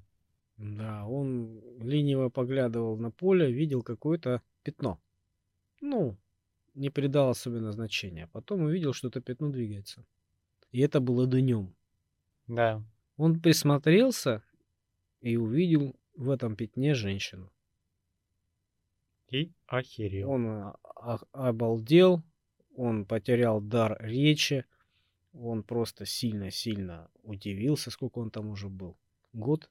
Три года. Три года. Три года человек в одиночестве был. Но он же даже говорил, я забыл, как голос мой слышится. Да, да. И он увидел женщину, он, он просто резко вскочил, увидел ее, сказал, «Эй, стой!» И в целом в стиле Роберта Невилла. «Э, Я тебя не трону, да, и бежит руками, И машет бежит руками, огромный машет, человек. Да. Но женщина его увидела и, естественно, начала убегать. Я так подумал, она же вообще не должна была убегать по ее легенде. Я тоже так подумал. Почему она так э, люто убегала от него? Да, она же потом говорит, я не должна была убегать. Но я как увидела вот это огромное летящее... Ты себя видел, а он сам потом говорил, ну что бы она могла подумать? Бежит а, в зараженном мире, да, бежит чу чудовище огромное, да, в своих огромных башмаках, да, бородатый, заросший, и, и который не разговаривал уже ни с кем три года, наверное, забыл как голос, с таким... Стой! Да. Я тебя не трону! Из пены рта. Бедная женщина. Она пыталась от него, короче, бежать как только могла. Он же ее все-таки догнал. Ну, семимильными шагами он бежал, он уже гораздо выше ее был, гораздо Ну больше. да, и он там технично избегал бега по траве. Она просто на прополую в панике убегала. Он там по траве не бегал, чтобы ноги не вязли, чтобы не снижалась скорость. он находил там этот тропинки, где можно просто по земле бежать, чтобы быстрее было. И он ее настигает, она начинает врываться, драться, он рвет ей платье. Вот, и начинается там битва Махач, она ему навешивает. Что-то она ему куда-то дала, то ли в колено, то ли в звенящие места. И в один момент просто, ну, у нее паника, наверное, кончилась, она остыла. И он потащил ее домой. Он ей дал леща. А, ну да, он... Ну, нам описывается обычная истерика женская и ее древние и древние методы борьбы с ней. Когда начинается истерика, Ваваша отвесил, истерика кончается. В целом так и вышло. Сработало. Да, он, он сказал, ты, я тебя не трону, успокойся. А она, общем... Я тебя не трону, успокойся. Ты просто успокойся. Она на колени упала, ей страшно, сидит, ревет. Еще и лаваша, представь, какая у него в руках. Как тебя зовут? Она молчит. Как тебя зовут? Шамарнул, как ее крутанулась, баба упала. Она сказала Руфь. Ну, в общем-то, он ее схватил и понес домой. А, он ее долго уговаривал чтобы она пошла к ними. Она ни слова не проронила, он долго уговаривал. Я живой, ты видишь, я тебя не трону, успокойся. Ты баба, я мужик, пошли жить вместе сейчас. Да-да-да. И они пошли. Точнее, он пошел, по-моему, она не особо-то хотела. Он ее просто молча схватил, и как в, древних, в древних э, временах. Ну, все правильно. Положил на плечо. На плечо и, и в пещеру. Все, классика жанра, да.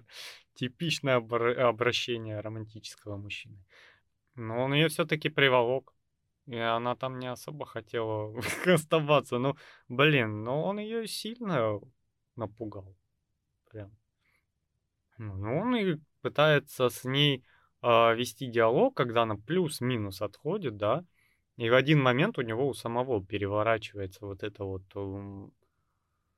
общение, он начинает от нее отдаляться. Ну, то есть он сам начинает выдерживать дистанцию. Он начинает ее сильно подозревать, почему она выжила. И что... Фига, три года никто не появлялся, а тут посреди поля женщина ходит. Да, он начал думать, что она зараженная. Да. Хоть она и ходит на улице под открытым небом на солнце, да, но что-то что ему не нравится в ней, что-то не то какие-то ему эмоции. Он сам себя останавливает, сам себя, сам себе говорит, ты дурак, ты слишком много жил один, ты не понимаешь, ты просто, ну, а, у тебя просто паника. Он такой, блин, ну я вот это жилище здесь обустраиваю, я тут уже все, я тут хозяин. Единственное, Бен задолбал орать по ночам. И так-то в целом все, вот это мой кондоминиум. И он как бы не мечтал там о каком-то общении и прочем, да, он все равно стал очень вот закрытым, как в собственном коконе, и пускать туда никого не хотел, причем подсознательно. А когда приволок женщину, у него начало просыпаться вот это, это мое, да, да, фига ли так, да, и я как бы, ну, мне в целом нормально, это одному было жилостью. Ну, он уже привык. Да, и он начинает, ну, держать дистанцию, причем она в этот же момент начинает наоборот ну, там пластится к нему, что-то глазки строит, какие-то вот такие, знаешь, заманушки туда-сюда. И он тут сразу с налета схватил миску с э, чесноком и сунул ей в нос. На! Ну, естественно, бабу стошнило. Она, да, она убежала в ванну, ее стошнило. В общем, он говорит, я что-то тебя начинаю подозревать ты, наверное, одна из них, ты, наверное, зараженная. Она говорит, ты что, с ума сошел? Я ж, видишь, на улице хожу. Ты вообще понимаешь, что происходит? Ну, и начинает иска свою историю рассказывать. Она рассказывала, что у нее был муж, и они совсем недавно, он совсем недавно умер. Вот. И они где-то там прятались, не, не сильно, а, в другом районе просто mm-hmm. прятались. Он говорит, я там был, в том районе, никого не было. Ну, говорит, этот район большой. Неужели, говорит, ты не слышала, что я ездил на машине по этому району? Ну, говорит, большой район. Хрен его знает, может, ты не слышал. Ну да, он такой, блин, То есть как, какой-то, да, как какая-то идет интрига. Да, и он такой, она говорит, ой, я просто запах чеснока, как бы, ну, У он меня резкий, мне вот скрутило, у меня вечно там проблемы с слабый жел- желудок. желудком, да, и я много э, времени не ела, и тут э, я слабла, ослабла совсем. Недавно похоронила мужа, на моих глазах э, его растерзали, ну не похоронили, потеряла. Ну да, он такой, так, подожди, ну если вы защищались, по-любому вы использовали чеснок. Ну, то есть вы в нем живете уже три года в этом чесноке. Ну, Для тебя это, блин, как запах твоей кожи, который ты хрен учуешь. Ну, что за реакция такая? Она такая, нет, Она нет, такая, ой, все, это другое. ой, все, это другое, вообще слушай, у меня есть отличная история, да? Да-да-да. Вот, и он говорит, ну, блин, будем делать тебе анализ крови. Типа, ну, давай как бы сдадим анализ крови. Она такая, я устала, я не могу, у меня болит голова, я спать. Давай завтра. Давай завтра, давай завтра. И она что-то там, ну, за- засыпает, точнее, он засыпает, просыпается, они что-то сидят, начинают нет, там нет, он просыпается, а она одета. Но В ту она- же ночь а, он просыпается, увидел, что она одета, он говорит, какого хрена ты одета? Ты же И должна». пялится стоит. На улицу. Да. Он на улицу смотрел. Она говорит, ну, мол, я там просто вышел, просто Скучно. оделась. Да. Мне скучно. Я баба. Хочу что это делать ночью, пока ты спишь, блин. И они сидят, начинают разговаривать, и он нам как раз э, открывает, ну, венец своих исследований. Он говорит о том, что это бактерия, которая питается кровью хозяина, и за счет этого поддерживает в нем жизнь.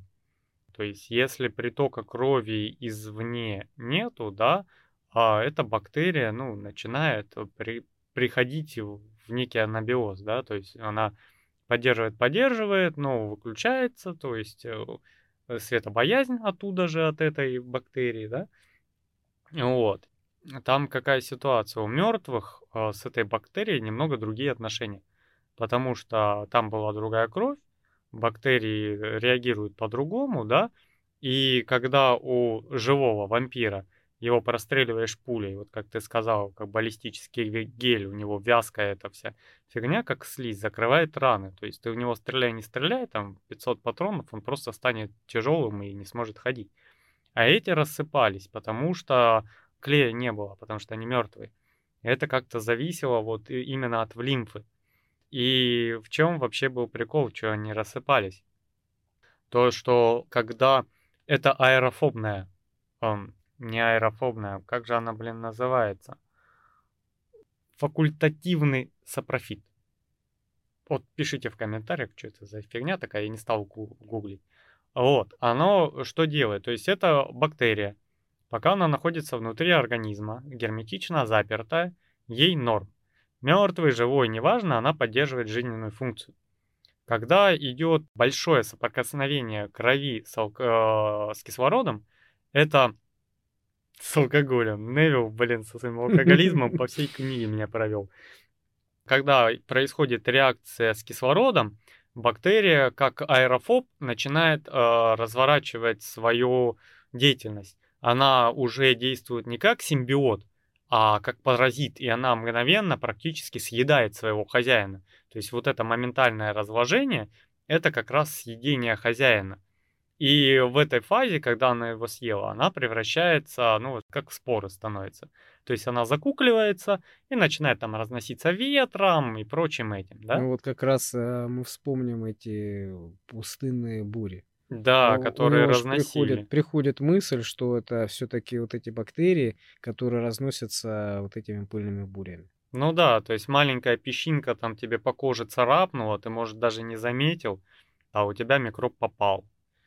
И в чем было отличие такой быстрой смерти у живых и мертвых, и почему вообще колья? Потому что колья делали достаточно широкое отверстие, чтобы оно не успевало заклеиваться до того, как микрофоб начинал вот разворачивать свою деятельность. Ну да, она у него начинает э, допытываться, узнавать эти все подробности, он ей все раскрывает. еще не хотел, конечно, раскрывать, мол, все-таки он с себя осек и сказал, не надо всяких подозрений, Это просто девушка. Сейчас я убедюсь в этом. Я просто посмотрю ее кровь и все.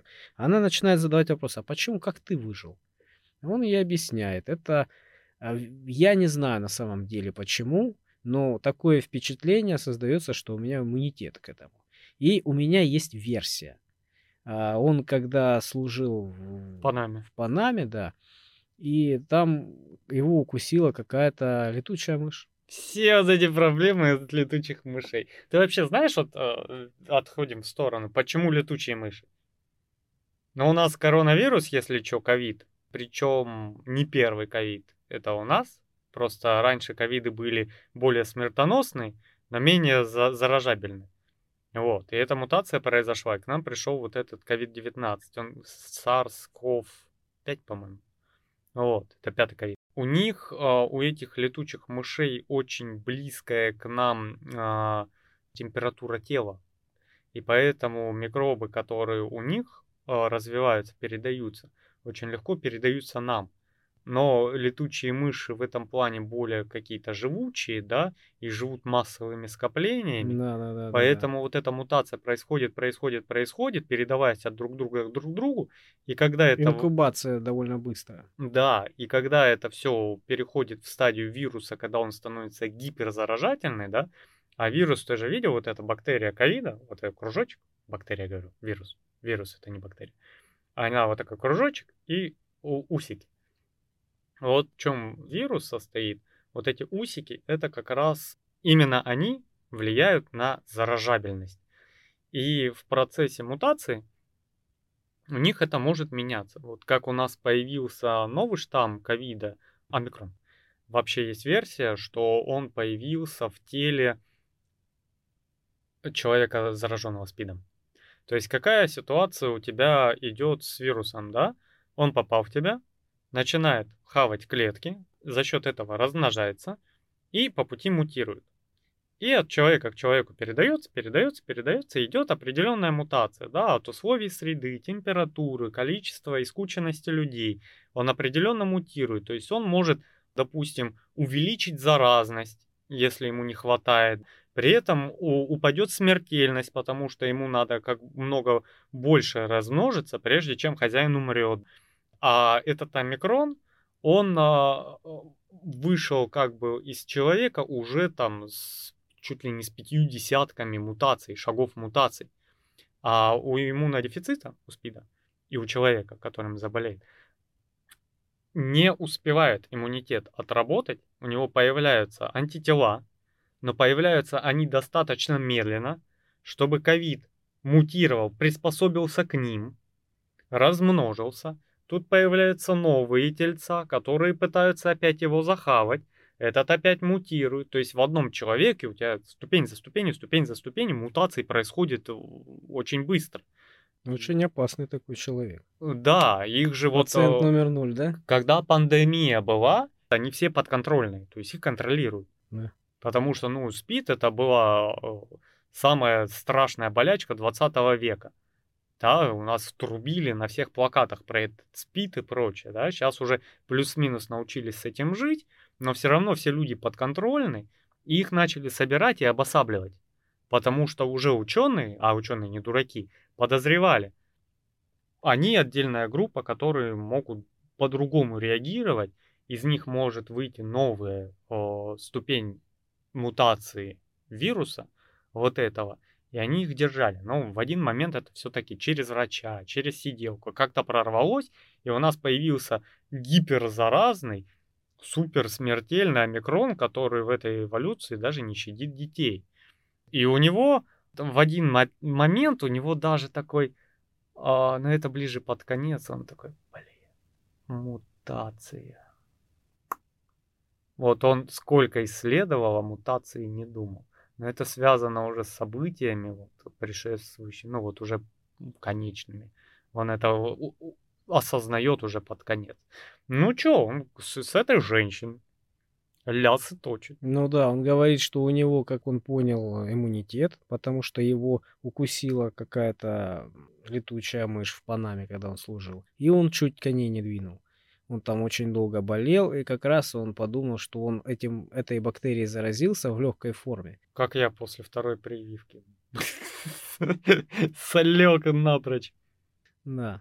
Ну, говорит, повезло, что, возможно, это был ослабленный вирус, вот этот, Да. который он разглядывает, который всех поглотил.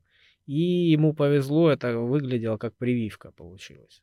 И Да. вполне возможно, что у него выработался вот природный иммунитет. Он единственный такой, насколько он знает. Ну, он же еще эту летучую мышь и убил потом. Она на него напала, кусанула, и он ее убил. То есть он говорит о том, что она могла, может, и еще кого-то покусать. У него кукушечка слетела, и летучая мышь начала думать, что она вампир. И летать и кусать людей. И Да, он говорит, возможно, я был единственным. Она обычно не, не нападает на людей. Да. Да, он говорит, я, возможно, был единственный, поэтому, и учитывая, что я ее убил, она как бы не пошла разносить иммунитет. И в какой-то стадии из-за этой летучей мыши, если бы ее не трогали, наверное, мог э, коллективный иммунитет образоваться, но учитывая, что он единственный, этого не может произойти. Ну, кто же знал? Но это как с ковидом. Если бы все резко и сразу сделали прививку, да, она на всех там по-разному влияет, но выработка коллективного иммунитета чем быстрее, тем лучше. То есть, когда у тебя вирус начинает передаваться, бактерия начинает передаваться, она приходит, а, тут даже ты ну, заболевший, чихнул на привитого, ему по барабану, и вирусу некуда расселяться он попадает, умирает, попадает, умирает, потому что некоторое время человек хлоп, иммунитет поборол, потому что прививка есть.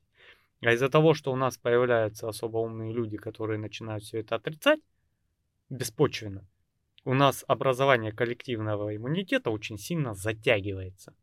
И из-за этой затянутости вирус успевает мутировать так, что он уже к старому иммунитету имеет иммунитет. То есть привитого человека, вот как я после прививки переболел, это получается, я привился, и вирус уже мутировал так, что смог заразить меня второй раз. И это был а, бета-штамм. То есть прививку делали от альфы, а это уже был бета. А если бы все сделали быстренько, он просто не успел бы мутировать до новой стадии. Также и с этой получается летучей мыши. Там, блин, я сидел такой, ну ковид. Ну ковид. Панама. Я такой, блин, я даже карту открывать не хочу. Где это Панама находится? да? А там же между этими... Панамский пролив. дву- двумя Америками. А, блин, я думал, где-то в Азии. Ну да ладно, жаль. Вот, и получается, все, он единственный с иммунитетом, ну, и он в один момент там начинает про жену свою вспоминать, там, тудым-сюдым, он весь растроганный, Руфь такая, ой, за ручки цап, они там обнимаются, целуются. Ну, и он, как уже тебе показал, человек нифига не сдержанный, тут же, пойдем, пойдем, я у тебя кровь возьму, прям сейчас, надо выяснить, давай, пойдем. И тащит ее Она делать крови. побледнела, похолоднела, говорит, нет, да не надо, да зачем, туда-сюда. Да ну брось, а что будем тратить мою кровь драгоценную, да? Да, он сказал, да, слушай, если даже ты заражена, то я найду способ тебя вылечить. Ну, причем я тебе вот, а, наверное, скажу, чуть-чуть назад вернусь, мы забыли упомянуть. У них э, длинный диалог, вот, у них почти вся глава состоит из диалога.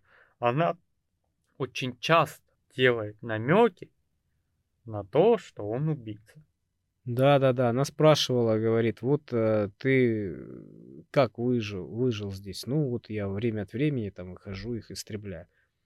А ты понимаешь, говорит, что там некоторые из них, они, в общем-то, живые еще. Ну Это да, не, не, не зомби, которые умерли. Ну да. Но говорит, «э, и что ты с ними делаешь? Ну, так же, совершенно, как и всех остальных, убиваю всех подряд. Ну, они живые еще. Но, говорит, э, они все равно обречены. Какая Да, они разница? рано или поздно умрут. Да, у Что них... еще делать? Я, я все, по-всякому пытался найти способ их излечить, вылечить. Я даже не по... долго не понимал, что это такое. Но со временем я начну понимать. И... Ты просто не представляешь, сколько лет я смотрел на зубчик чеснока. Пил и смотрел. Что ж ты, зараза, чем отпугиваешь? Ну да, и он, получается, тащит ее, тащит и делает. Берет кровь, берет микроскоп и опа-на! И получает по башке. Да, и он такой, блин, а анализы-то, дорогая моя, уже ныне не суженные, положительные у тебя на ковид-то нынешний. Да, да, да. О, Тут же, тут же получает э, по темечку. Чем она его ударила? Молоток она, по-моему, взяла с верстака. Ну, у Киянку. Киянку, да. Киянку. Долбанула его по голове. Он говорит, ты успокойся, что ты делаешь? Я Да-да-да. тебя не трону. Ну, она по лбу ему огрела, он там присел такой, что ты, что ты, что делаешь, ты что? И она такая, ага, и второй раз, бабах. Да она тому долбила, я не знаю. Ну, три раз. точно удара было, это который он помнил. Он долбил, она долбила его по башке, пока он не выключился. Да, ну он большой, она маленькая женщина. И он просыпается с, с диким треском в голове. Ну, типичная черепно-мозговая. И находит записочку. Которой женщина говорит, ты типа, ну, убийца, все дела. Это ты убил моего мужа? Говорит, да, там тудым-сюдым. М, Но мы вампиры, мы с бактерий. Ну, не вампиры, мы с бактерией, да. Но мы научились жить. То есть она одна из тех, кто заражен. И эти люди коллективно, которые еще не потеряли рассудок, они коллективно со- собираются в огромную группу и пытаются найти способ излечиться. Они а, принимают какие-то таблетки, которые замедляют вот этот процесс становления вампиров. Да, там И- какой-то наркотик и какая-то очищенная кровь. Да, и они пытаются найти способ излечиться, и э, совершенно случайно увидели, увидели его, вот этого главного героя Невилла. Естественно, в их понимании он просто убийца. Он всегда истреблял их. Да. Ну, не неорганизованных их собратьев, таких же зараженных. Ну, да, то есть они как-то не особо там по крепостям прятались, ну, это Лос-Анджелес. Да нигде не крепости. сказано, где они прятались. Они по домам лежали, он просто ходил их выстегивал. Ну, они были организованы, он об этом не знал. Ну, да, они были ночью организованы. просто, да, вокруг его дома лазили в основном безмозглый и Бен, Бен и его компания. А те, они там строили, у них получается зачаток новой цивилизации. Да, их очень было много. И они, когда узнали про него, проследили и послали эту Руфь для того, чтобы она узнала вообще, что он- из себя представляет, потому что они боялись его. Они боялись его, они считали его ну, убийцей и очень опасным. Да. И они напрямую не хотели идти на него, пока не выяснили. Ну и послали эту Руфь, чтобы она узнала, что он знает э, и вообще на что он способен. Ну да, провести разведку, грубо говоря. Да. И, в общем-то, у нее все получилось.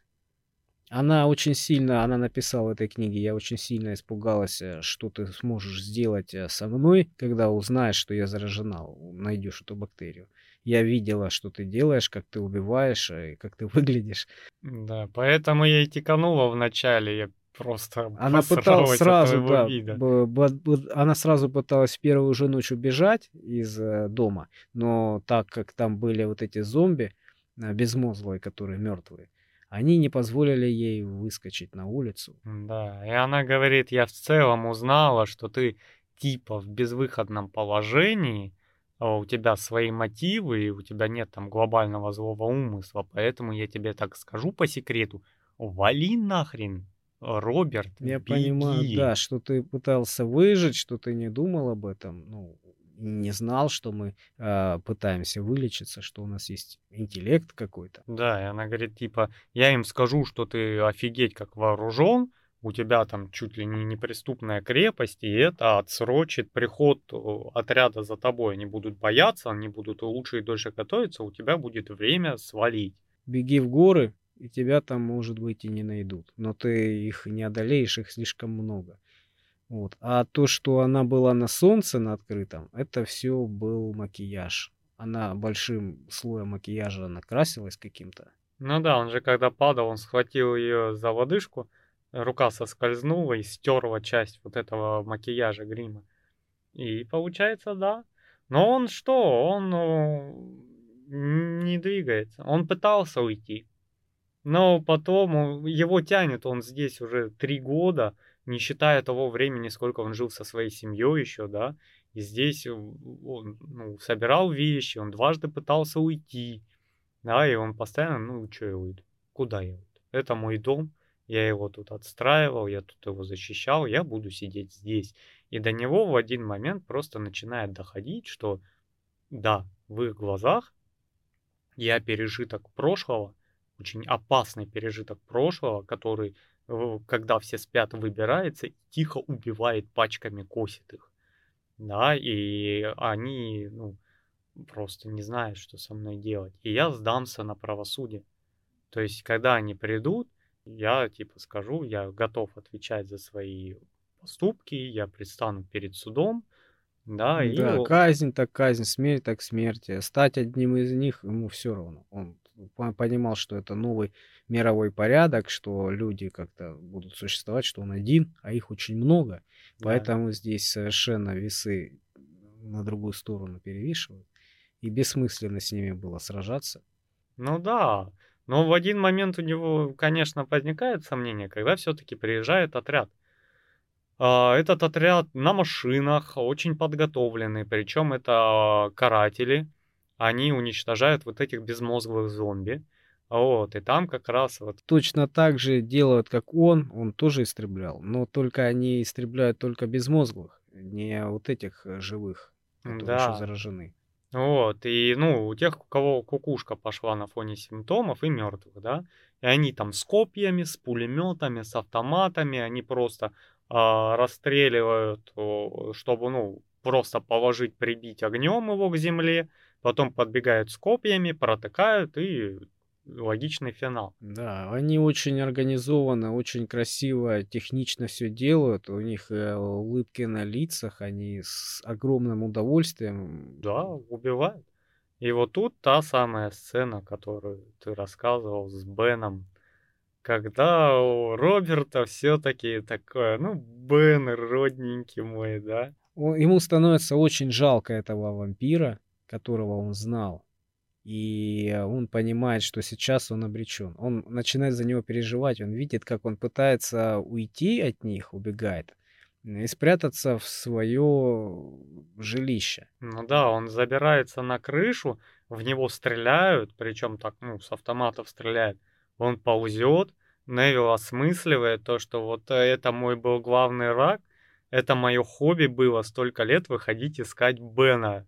Вот как я дальше без него буду? Он, как знаешь, как, ну, э, что-то свое родное, да, вот, которое он его еще сравнивал с каким-то комиком знаменитым. Да, да, да. Очень похож такой, низенький, пузатенький, да, плюгавенький. И он э, ползет по крыше, в него стреляют. Он... И он начинает сильно переживать за этого Бена, что его сейчас просто возьмут и уничтожат. В смысле, он мне должен был достаться, я должен был его убить. Те, короче, вообще, они понимают, что Бен настойчиво упорный, они подключают просто пулеметы и начинается там долбеж. И Бен пытается залезть в трубопровод. И до Невилла доходит, блин, вот где эта сволочь пряталась днем. Он залазил в, тубо, в трубопровод и там спал, короче. Ёпрст! И эти, они просто его забивают.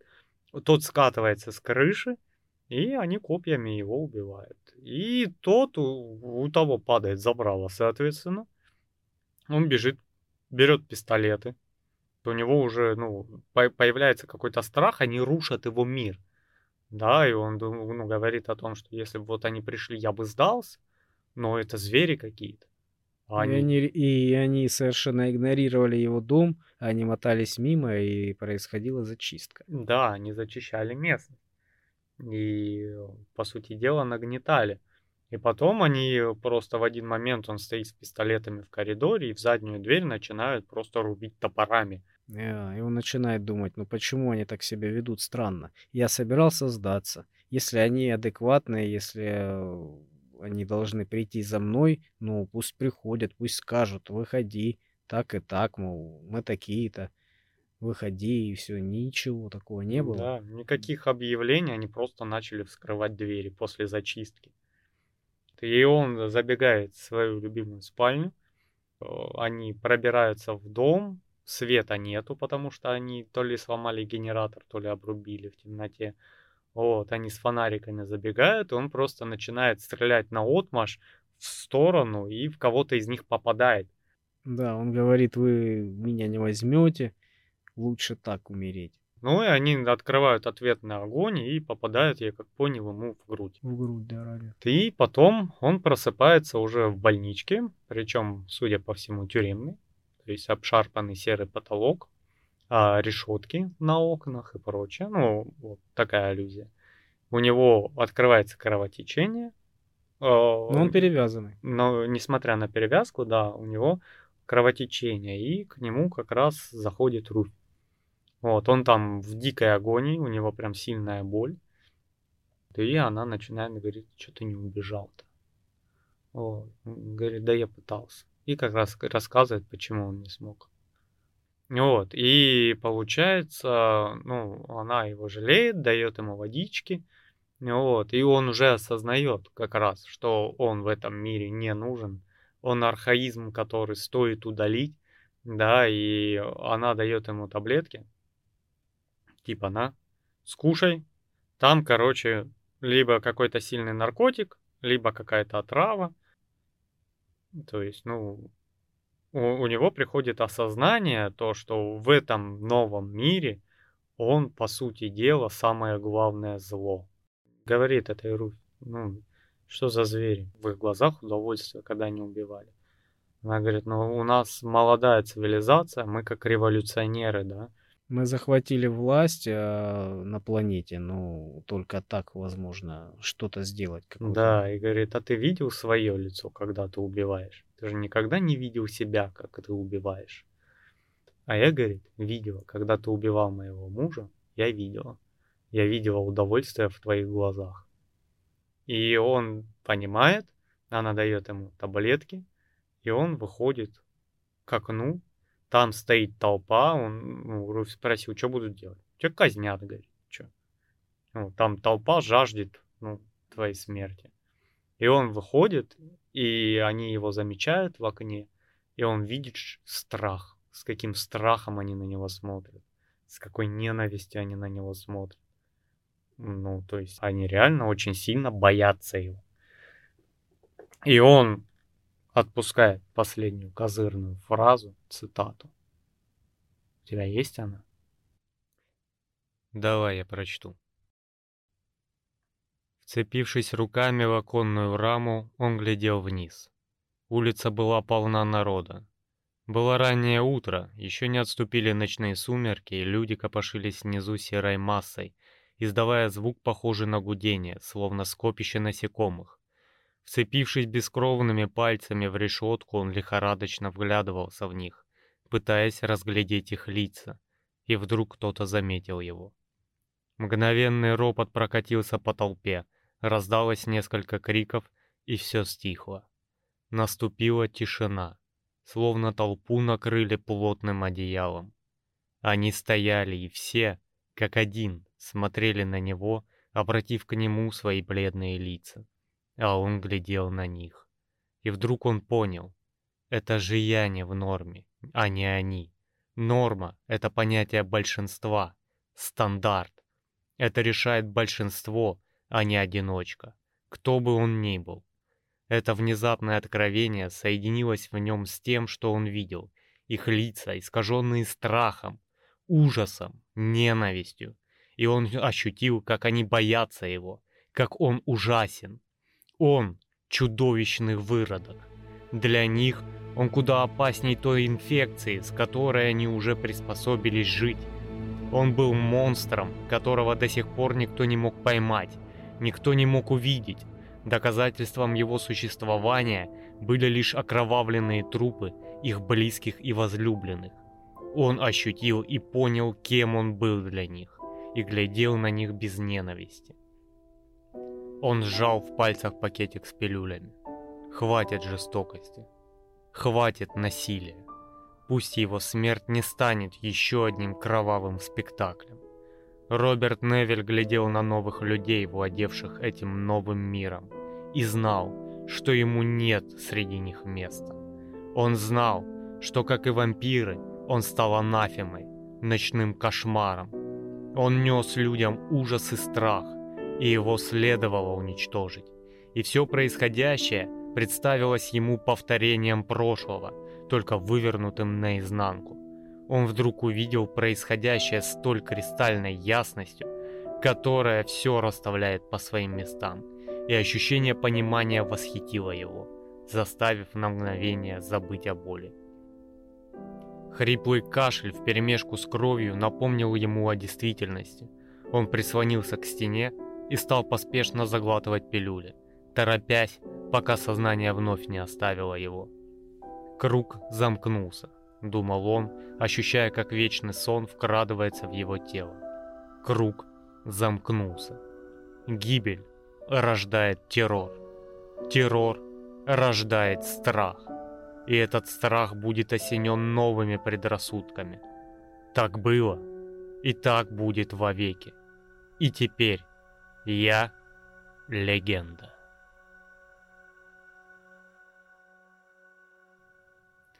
Ну, и я так подозреваю, сознание отпускает его. Он глотает таблетки.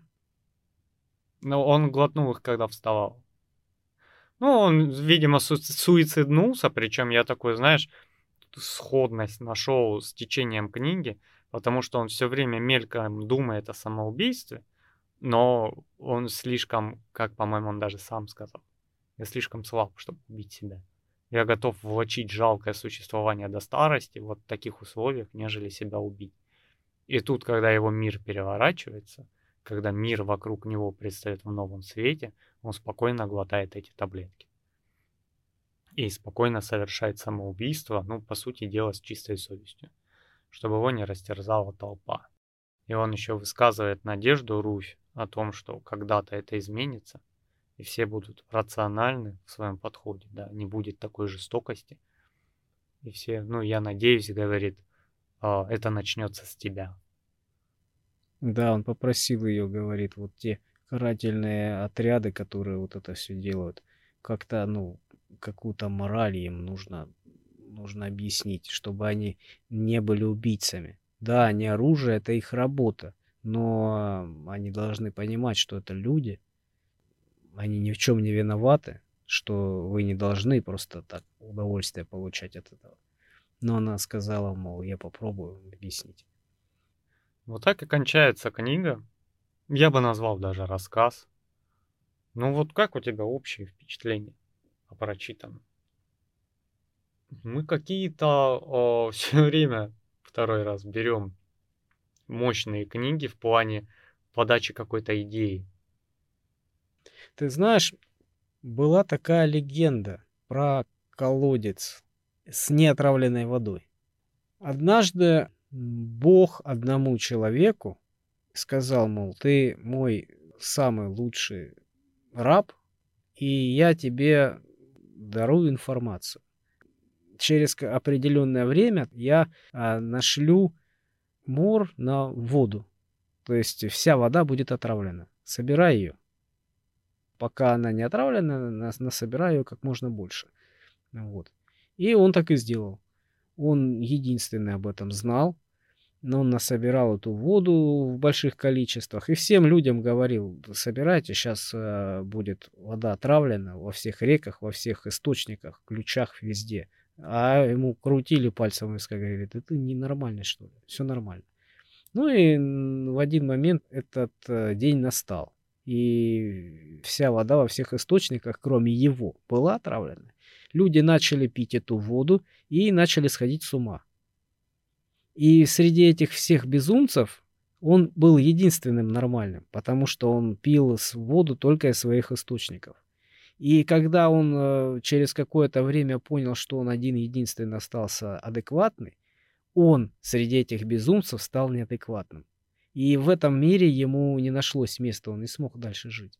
Поэтому он э, плюнул, разбил все кувшины со своей водой, вылил всю воду и спил из, из отравленного источника и стал одним из них. Вот такое же впечатление у меня создалось здесь. Ну, это знаешь, вот я, наверное, сейчас притяну за уши исследования. Они проводились довольно давно по поводу психологии масс. Сажали человека, есть, кстати, видеосъемка, я смотрел, человека и сажали нескольких других человек. Подсадных. Подсадных. И перед ними стояла что-то, допустим, красная ваза, и все говорили, ну, Пирамиды, пирамиды ставили, обе белые, да? Да, обе белые. И спрашивают по очереди, какого цвета. Одна там, обе черные, обе черные, обе черные. И человек, который видит, что они белые, смотрит, что все говорят черные, и начинает осознавать, что он будет просто белой вороной, выделиться, и может действительно у него какие-то проблемы, и может в самом деле пирамиды черные, а он просто ненормальный, да, и он тоже такой сквозь зубы черный. Вот, то есть э, решает масса. Да ты сам даже не обращаешь внимания на то, что ты становишься сильно от этого зависим, когда людей очень много.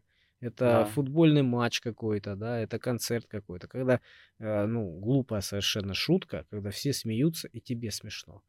Ну, просто атмосферу ты чувствуешь. Это не объяснить словами, это надо чувствовать. Точно так же и ажиотаж э, в каком-то футбольном стадионе, да, на матче на каком-то.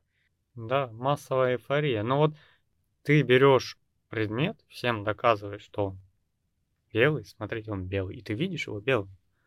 И если ты никому не докажешь, что он белый, тебе каждый встречный, поперечный э, будет говорить, что он зеленый. Чё, да ты что несешь? Он зеленый. Но он зеленый. И ты в один момент, через долгое время, перестроится твой мозг и начнет воспринимать его как зеленый. Не в плане того, что белый станет зеленым, а в плане, что мозг усвоит, что вот так выглядит зеленый. И вот тогда возникнет диссонанс, конечно, с разницей зеленого белого и зеленого зеленого, да, но ты будешь уверен в том, что вот так выглядит зеленый. И мы на самом деле все люди можем видеть и, скорее всего, видим цвета по-разному. Но каждый человек, когда видит определенный цвет, какой бы он его ни видел, он, он знает, что вот это красный. Как бы он его ни видел, все говорят, что это красный, значит красный выглядит именно так. Ну да, это название вот этого оттенка примерно. Да. Вот этой палитры цветов. А дальтоники это как раз наш Роберт Невилл, который видят цвета по-другому. Ну там надо, конечно, читать, у них есть замена цветов, есть тусклые цвета, вот такое, да? И они уже не такие. Они не считают вот красный цвет красным цветом. Ну, у них путаются цвета, они не разбирают. Это, ребят, я не буду сейчас говорить про эту болезнь, потому что я очень мало не знаю. Я как-нибудь подготовлюсь, мы поговорим. У нас есть медицинские темы впереди, мы поговорим. Но вот эти люди, которые воспринимают цвета не так, уже больны. Не они здоровы, а все остальные больны. Наоборот. Если бы их было много, было бы как раз наоборот. Да. Да, все зависит от количества, да. Ладно, вопрос в том, что Невил, Роберт Невил, в каком, 79 году, по прошествии трех лет борьбы за жизнь, пьянства, исследований и собаки, просто стал легендой. Он, как последний человек из тех старых видов. Вот, это же он о, как раз про мутацию и подумал в контексте того, что а я не подумал про мутацию. То, что бактерия, вот, вот эти тупые, которые ходят, мертвые и тупые, мертвые-то ладно, хрен с ними, тупые. Бактерия мутировала и по-другому заражала людей, люди по-другому болели, они перестали тупеть от этого. Да, и они искали какое-то лекарство, и, в общем-то, это все работало. Их э, солнечный свет по-прежнему мучил, э, ожоги, все остальное. Они также по-прежнему вели ночной образ жизни, но они хотя бы были разумными. Уже что-то было, зачаток э, цивилизации уже происходил. Да. А почему они, эти вампиры, а, не видели себя в зеркале? При этом, ну, опытным путем можно было легко их увидеть. Это отрицание. Они просто на уровне психологии. Как это? Истерическая слепота. Они вот, вампиры, не отражают, меня в этом зеркале нет. Они же ему бедное зеркало на крыльце разбивали раз 15. Он задолбался его выметать и ставить новое. То есть они... Я, я не отражаюсь. В смысле, я не отражаюсь. Подсознательно они думают, что их нет, не существует. Отрицание, да. Ну, то есть книга, я скажу, она, вот если посидеть, покумекать, довольно глубокая. Вот как раз, когда твоя нормальность становится нормальной для тебя одного, она уже не нормальная для остальных. Ну да, человек-то социальное существо. И все относительно. Да. Ну, мы произошли от обезьян, у них все от стай складывается, как себя ведет мы, стая. мы бы не выжили без стаи.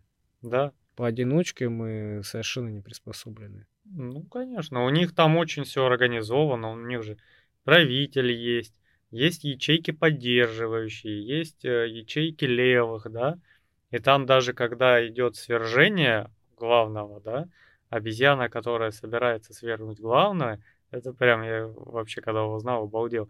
Она идет, и обезьян, который сильный, задабривает какими-нибудь фруктами, какими-нибудь подарками. Предвыборная кампания, что ли? Да, по сути дела, для того, чтобы они, когда будет нападение, свержение правительства, чтобы вот эти бугаи, ну, либо не трогали, ли, ну, в лучшем случае вступились за него, либо не трогали его, либо, по крайней мере, не так сильно потом избили. То есть они у них такие социальные, они вечно там, о, -о, у них войны периодически. Ну, то есть, блин. Да, да, я смотрел, когда у них войны были, так и называлась война между обезьянами там. Как их, стаи, стаи. Стаями, стаями они сражались, да. Причем их потом построили то ли газопровод, то ли теплотрасс, вот городили забором. Они долго друг друга, короче, не видели, у них конфликт исчез. То есть им стало все равно друг на друга. То есть, когда ты огорожен забором, тебе период... практически пофигу на тех, что за забором. Когда забор убрали, сделали эти переходы, лазы, опять началась война. Вот такая вот социология. Ну, я не знаю, книга мне понравилась. Рассказ вообще шикарный. Да. Ну, вот, опять же, идея, подача. Я подозреваю, как раз вот эти зомби-идеи идут действительно из таких книг. И в том времени, я не помню, в каком э, году Брэм Стокер написал Дракулу, но как... По всей видимости, раньше, чем эта книга. Конечно, раньше. Вот. То есть идея уже, ну, если в книге упоминается о Брэме Стокере, да, это по-любому раньше Брэм Стокер написал. И не было еще вот этой зомби-культуры, как у нас. То есть это промежуточное звено, когда вот эти восставшие из мертвых были еще вурдалаками, но еще не были зомби но при этом уже были стереотипом и психологической какой-то новизной. Ну, в то время, да. Интересно. Причем вот эти исследования, догадки, я думаю, если бы ее писали сейчас, а, у нас же ну, все стартануло выше, и медицина, и технологии, и бактериология. Я думаю, Мэттисон еще бы сильнее завернул его исследование. Конечно. Он пытался а, просто чеснок, зеркало и крест а, с солнечным светом все это как-то объяснить. Да. Это было смешно что-то, конечно. Ну да, там очень так... С э, бактериями придумал, там, с этими, с э, религией, с чеснок, подсознательным. братан, чеснок. Вот чеснок не давал Роберту Невиллу покоя всю книгу. Кресты там, прочее, оно так, знаешь, ну, промелькает как мысль. Чеснок, блин. Ну, только что он же чистил его. Он каждый зубок а, напополам разрезал, он их нанизывал на какие-то там гирлянды, развешивал, потом он высыхал, а, переставал пахнуть, ему приходилось опять это проделать. Ну, естественно, крест что ты там набил его, поставил. Ну да, ну и по сути дела у них, у зомби, ну, больше такая психологическая аллергия была на чеснок, нежели откровенная. Это как плацебо, которое тоже действует хотя не является лекарством, да, если у тебя в мозгу сидит, что вот оно, вот оно должно вызывать у тебя отвращение, негатив и тебя отпугивать. Ну, с крестом понятно. Ну, вот он объяснил, да, от того, что ты в твоей религии ты должен умереть и все, и попасть в другую область бытия, да, там в рай, в ад или, всё- или еще что-то. А здесь ты продолжаешь жить вот в этом мире, вот в этой жизни после смерти. Это у них не увязывается в подсознании, поэтому они думают, что они и есть зло, поэтому они боятся креста. То есть как-то так он объясняет. То есть здесь логично. А с чесноком, если ты при жизни его любил, к примеру, а после смерти почему у тебя ненависть к нему? Непонятно. И со Ну, зеркалом тоже объяснение логичное, да? Ты там не хочешь видеть себя такого в отражении. И ты отрицаешь подсознательно из-за того, что у тебя нет мозгов, и ты как бы еще и отрицаешь это. А с ну, чесноком слушай, ну, непонятно. такова психология. Вот ты, как оно и работает. Вот ты не любишь оливки. И ты такой, я не люблю их. Но я же не люблю их. Не люблю, не люблю, не люблю. И у тебя в голове уже оливки превращаются в какой-то объект тотальной нелюбви. Ты не хочешь их лишний раз пробовать. Тебе они начинают мешать в Ты пицце. хочешь сказать, что вот эти вот отвращения а, усиливаются, когда ты вампир становишься? Ну да, у Чувство тебя, по обостряется. сути дела, то у тебя, блин, чеснок отпугивает вампиров. Я теперь кто? Я вампир. И у него начинается шиза. Тут же, по сути дела, весь вампиризм в шизе. Это просто бактерия, а вампиризм весь в массовой шизофрении, которая случилась по поводу ослабления мозга этой бактерии. И вот этим краха мира СМИ раздули вампиризм, как любят раскрасить. Вампиры восстают из могил, и у тебя со всех щелей сыпется о том, что люди превращаются в вампиров, и ты прекрасно знаешь, как и любой житель там культуры современной, что вот, вот крест, вот чеснок, да, вот зеркало. И у тебя мозг еще и поврежденный начинает это просто дико отрицать и испытывать к этому дикое отвращение. То есть, по сути дела, когда он этот чеснок вмазывал, втирал им, вкалывал, там, я не знаю, что дышал на них, им было плевать, особенно когда они спали. И они на чеснок реагировали, когда они бодрствовали. Ее вырвало не потому, что она не может съесть чеснок, а просто вот так. И у тебя перестраивается организм, как ты знаешь, вот если ты очки одеваешь, которые переворачивают твое изображение с обратными линзами, то у тебя через неделю мозг изображение перевернет обратно. Я про этих, а, про косоглазых людей слышал такое. Так же, как и нос ты не видишь, Да, потому что да. мозгу ну, не, не, не нужно видеть его постоянно. Хотя а, глаза устроены так, что он постоянно должен быть виден. Ну, эволюция отключила эту возможность. Но мозг подстраивается. Дальше, да, дальше вот с косоглазыми, что я говорил. Вот ты, например, когда, будучи не косоглазым человеком, да, начинаешь косить глаза, мозгу это не, непривычно, когда глаза в разные стороны. И у человека начинает двоиться в глазах. Да. Когда ты пьяный, у тебя тоже начинают глаза расползаться и тоже двоится. А у косоглазых почему не двоится? Потому что мозг адаптирует. То есть Да. он какой-то из глаз выбирает как основной, и ту зону, которую он видит, он видит нормально. А тот, который косит в сторону, он, а, Как периферическое зрение он его работает. использует э, в рамках первого глаза. То, что видит первый, И дополнение. и дополнение к нему. Да. Поэтому он выбирает один из, гла- из глаз. И с косоглазым человеком, когда разговариваешь, ты довольно часто быстро замечаешь, каким он глазом на тебя смотрит, а какой в сторону. Да. Ну, он вот- может менять глаза, но все равно, как бы, ты понимаешь. Ну и это. почему тогда мозг не может отменить чеснок тебе? Это проще, чем перевернуть изображение. Перевернутое. То есть это миф, который поддерживается как эффект плацебо. Да, и он просто перерос в аллергию. Какая-то аллергическая реакция вот на чеснок. Это можно в общем так назвать. Ой, ребята, ну что ж, книга была замечательная. Надеюсь, вам понравилось. Мы вам советуем ее прочитать самим. Подробностей там явно больше. О, хотя у нас подкаст вышел, наверное, как четверть этой книги. Но ничего, зато вы теперь можете пойти и почитать книгу самостоятельно во всех красках, во всех подробностях. Да, и никогда не бойтесь спойлеров. Вы прекрасно знаете, что они у нас есть. Потому что вы а, дополните свое знание, зная исход. Вот как ты второй раз книгу, когда перечитываешь, Уже по-другому. ты по-другому понимаешь, больше деталей видишь, которые предшествуют тому событию. Ты начинаешь больше замечать, чем замечал при первом прочтении. Конечно. То есть у тебя уже есть э, конечная цель, да, и ты относительно нее получая информацию, ты Уже по-другому их «О, воспринимаешь. а я да. в прошлый раз вообще на это внимание не обратил, да? Поэтому спойлеры, не бойтесь спойлеров, все нормально. И приходите к нам на следующие подкасты. И не забывайте, кстати, подписываться. И не забывайте, что мы на всех платформах, которые только есть, и вы на которых можете послушать подкасты, а также на Ютубе, на Дзене, ВКонтакте, вообще везде, ребята. Как вы нас до сих пор не находите, не знаю. Везде ставьте пальцы вверх. Да, ну можете даже вниз. Можете писать гневные комментарии о том, что «А, почему вы не сказали, что будут спойлеры в начале подкаста, да?» Как будто было непонятно, да? Ну, а мы пойдем на поверхность. Нам приятно, что вы были с нами. С вами был Калай Зволстов. И Сергей Мирин. И книга «Я легенда» Ричард Маттисон. Ну все, пока-пока. Пока.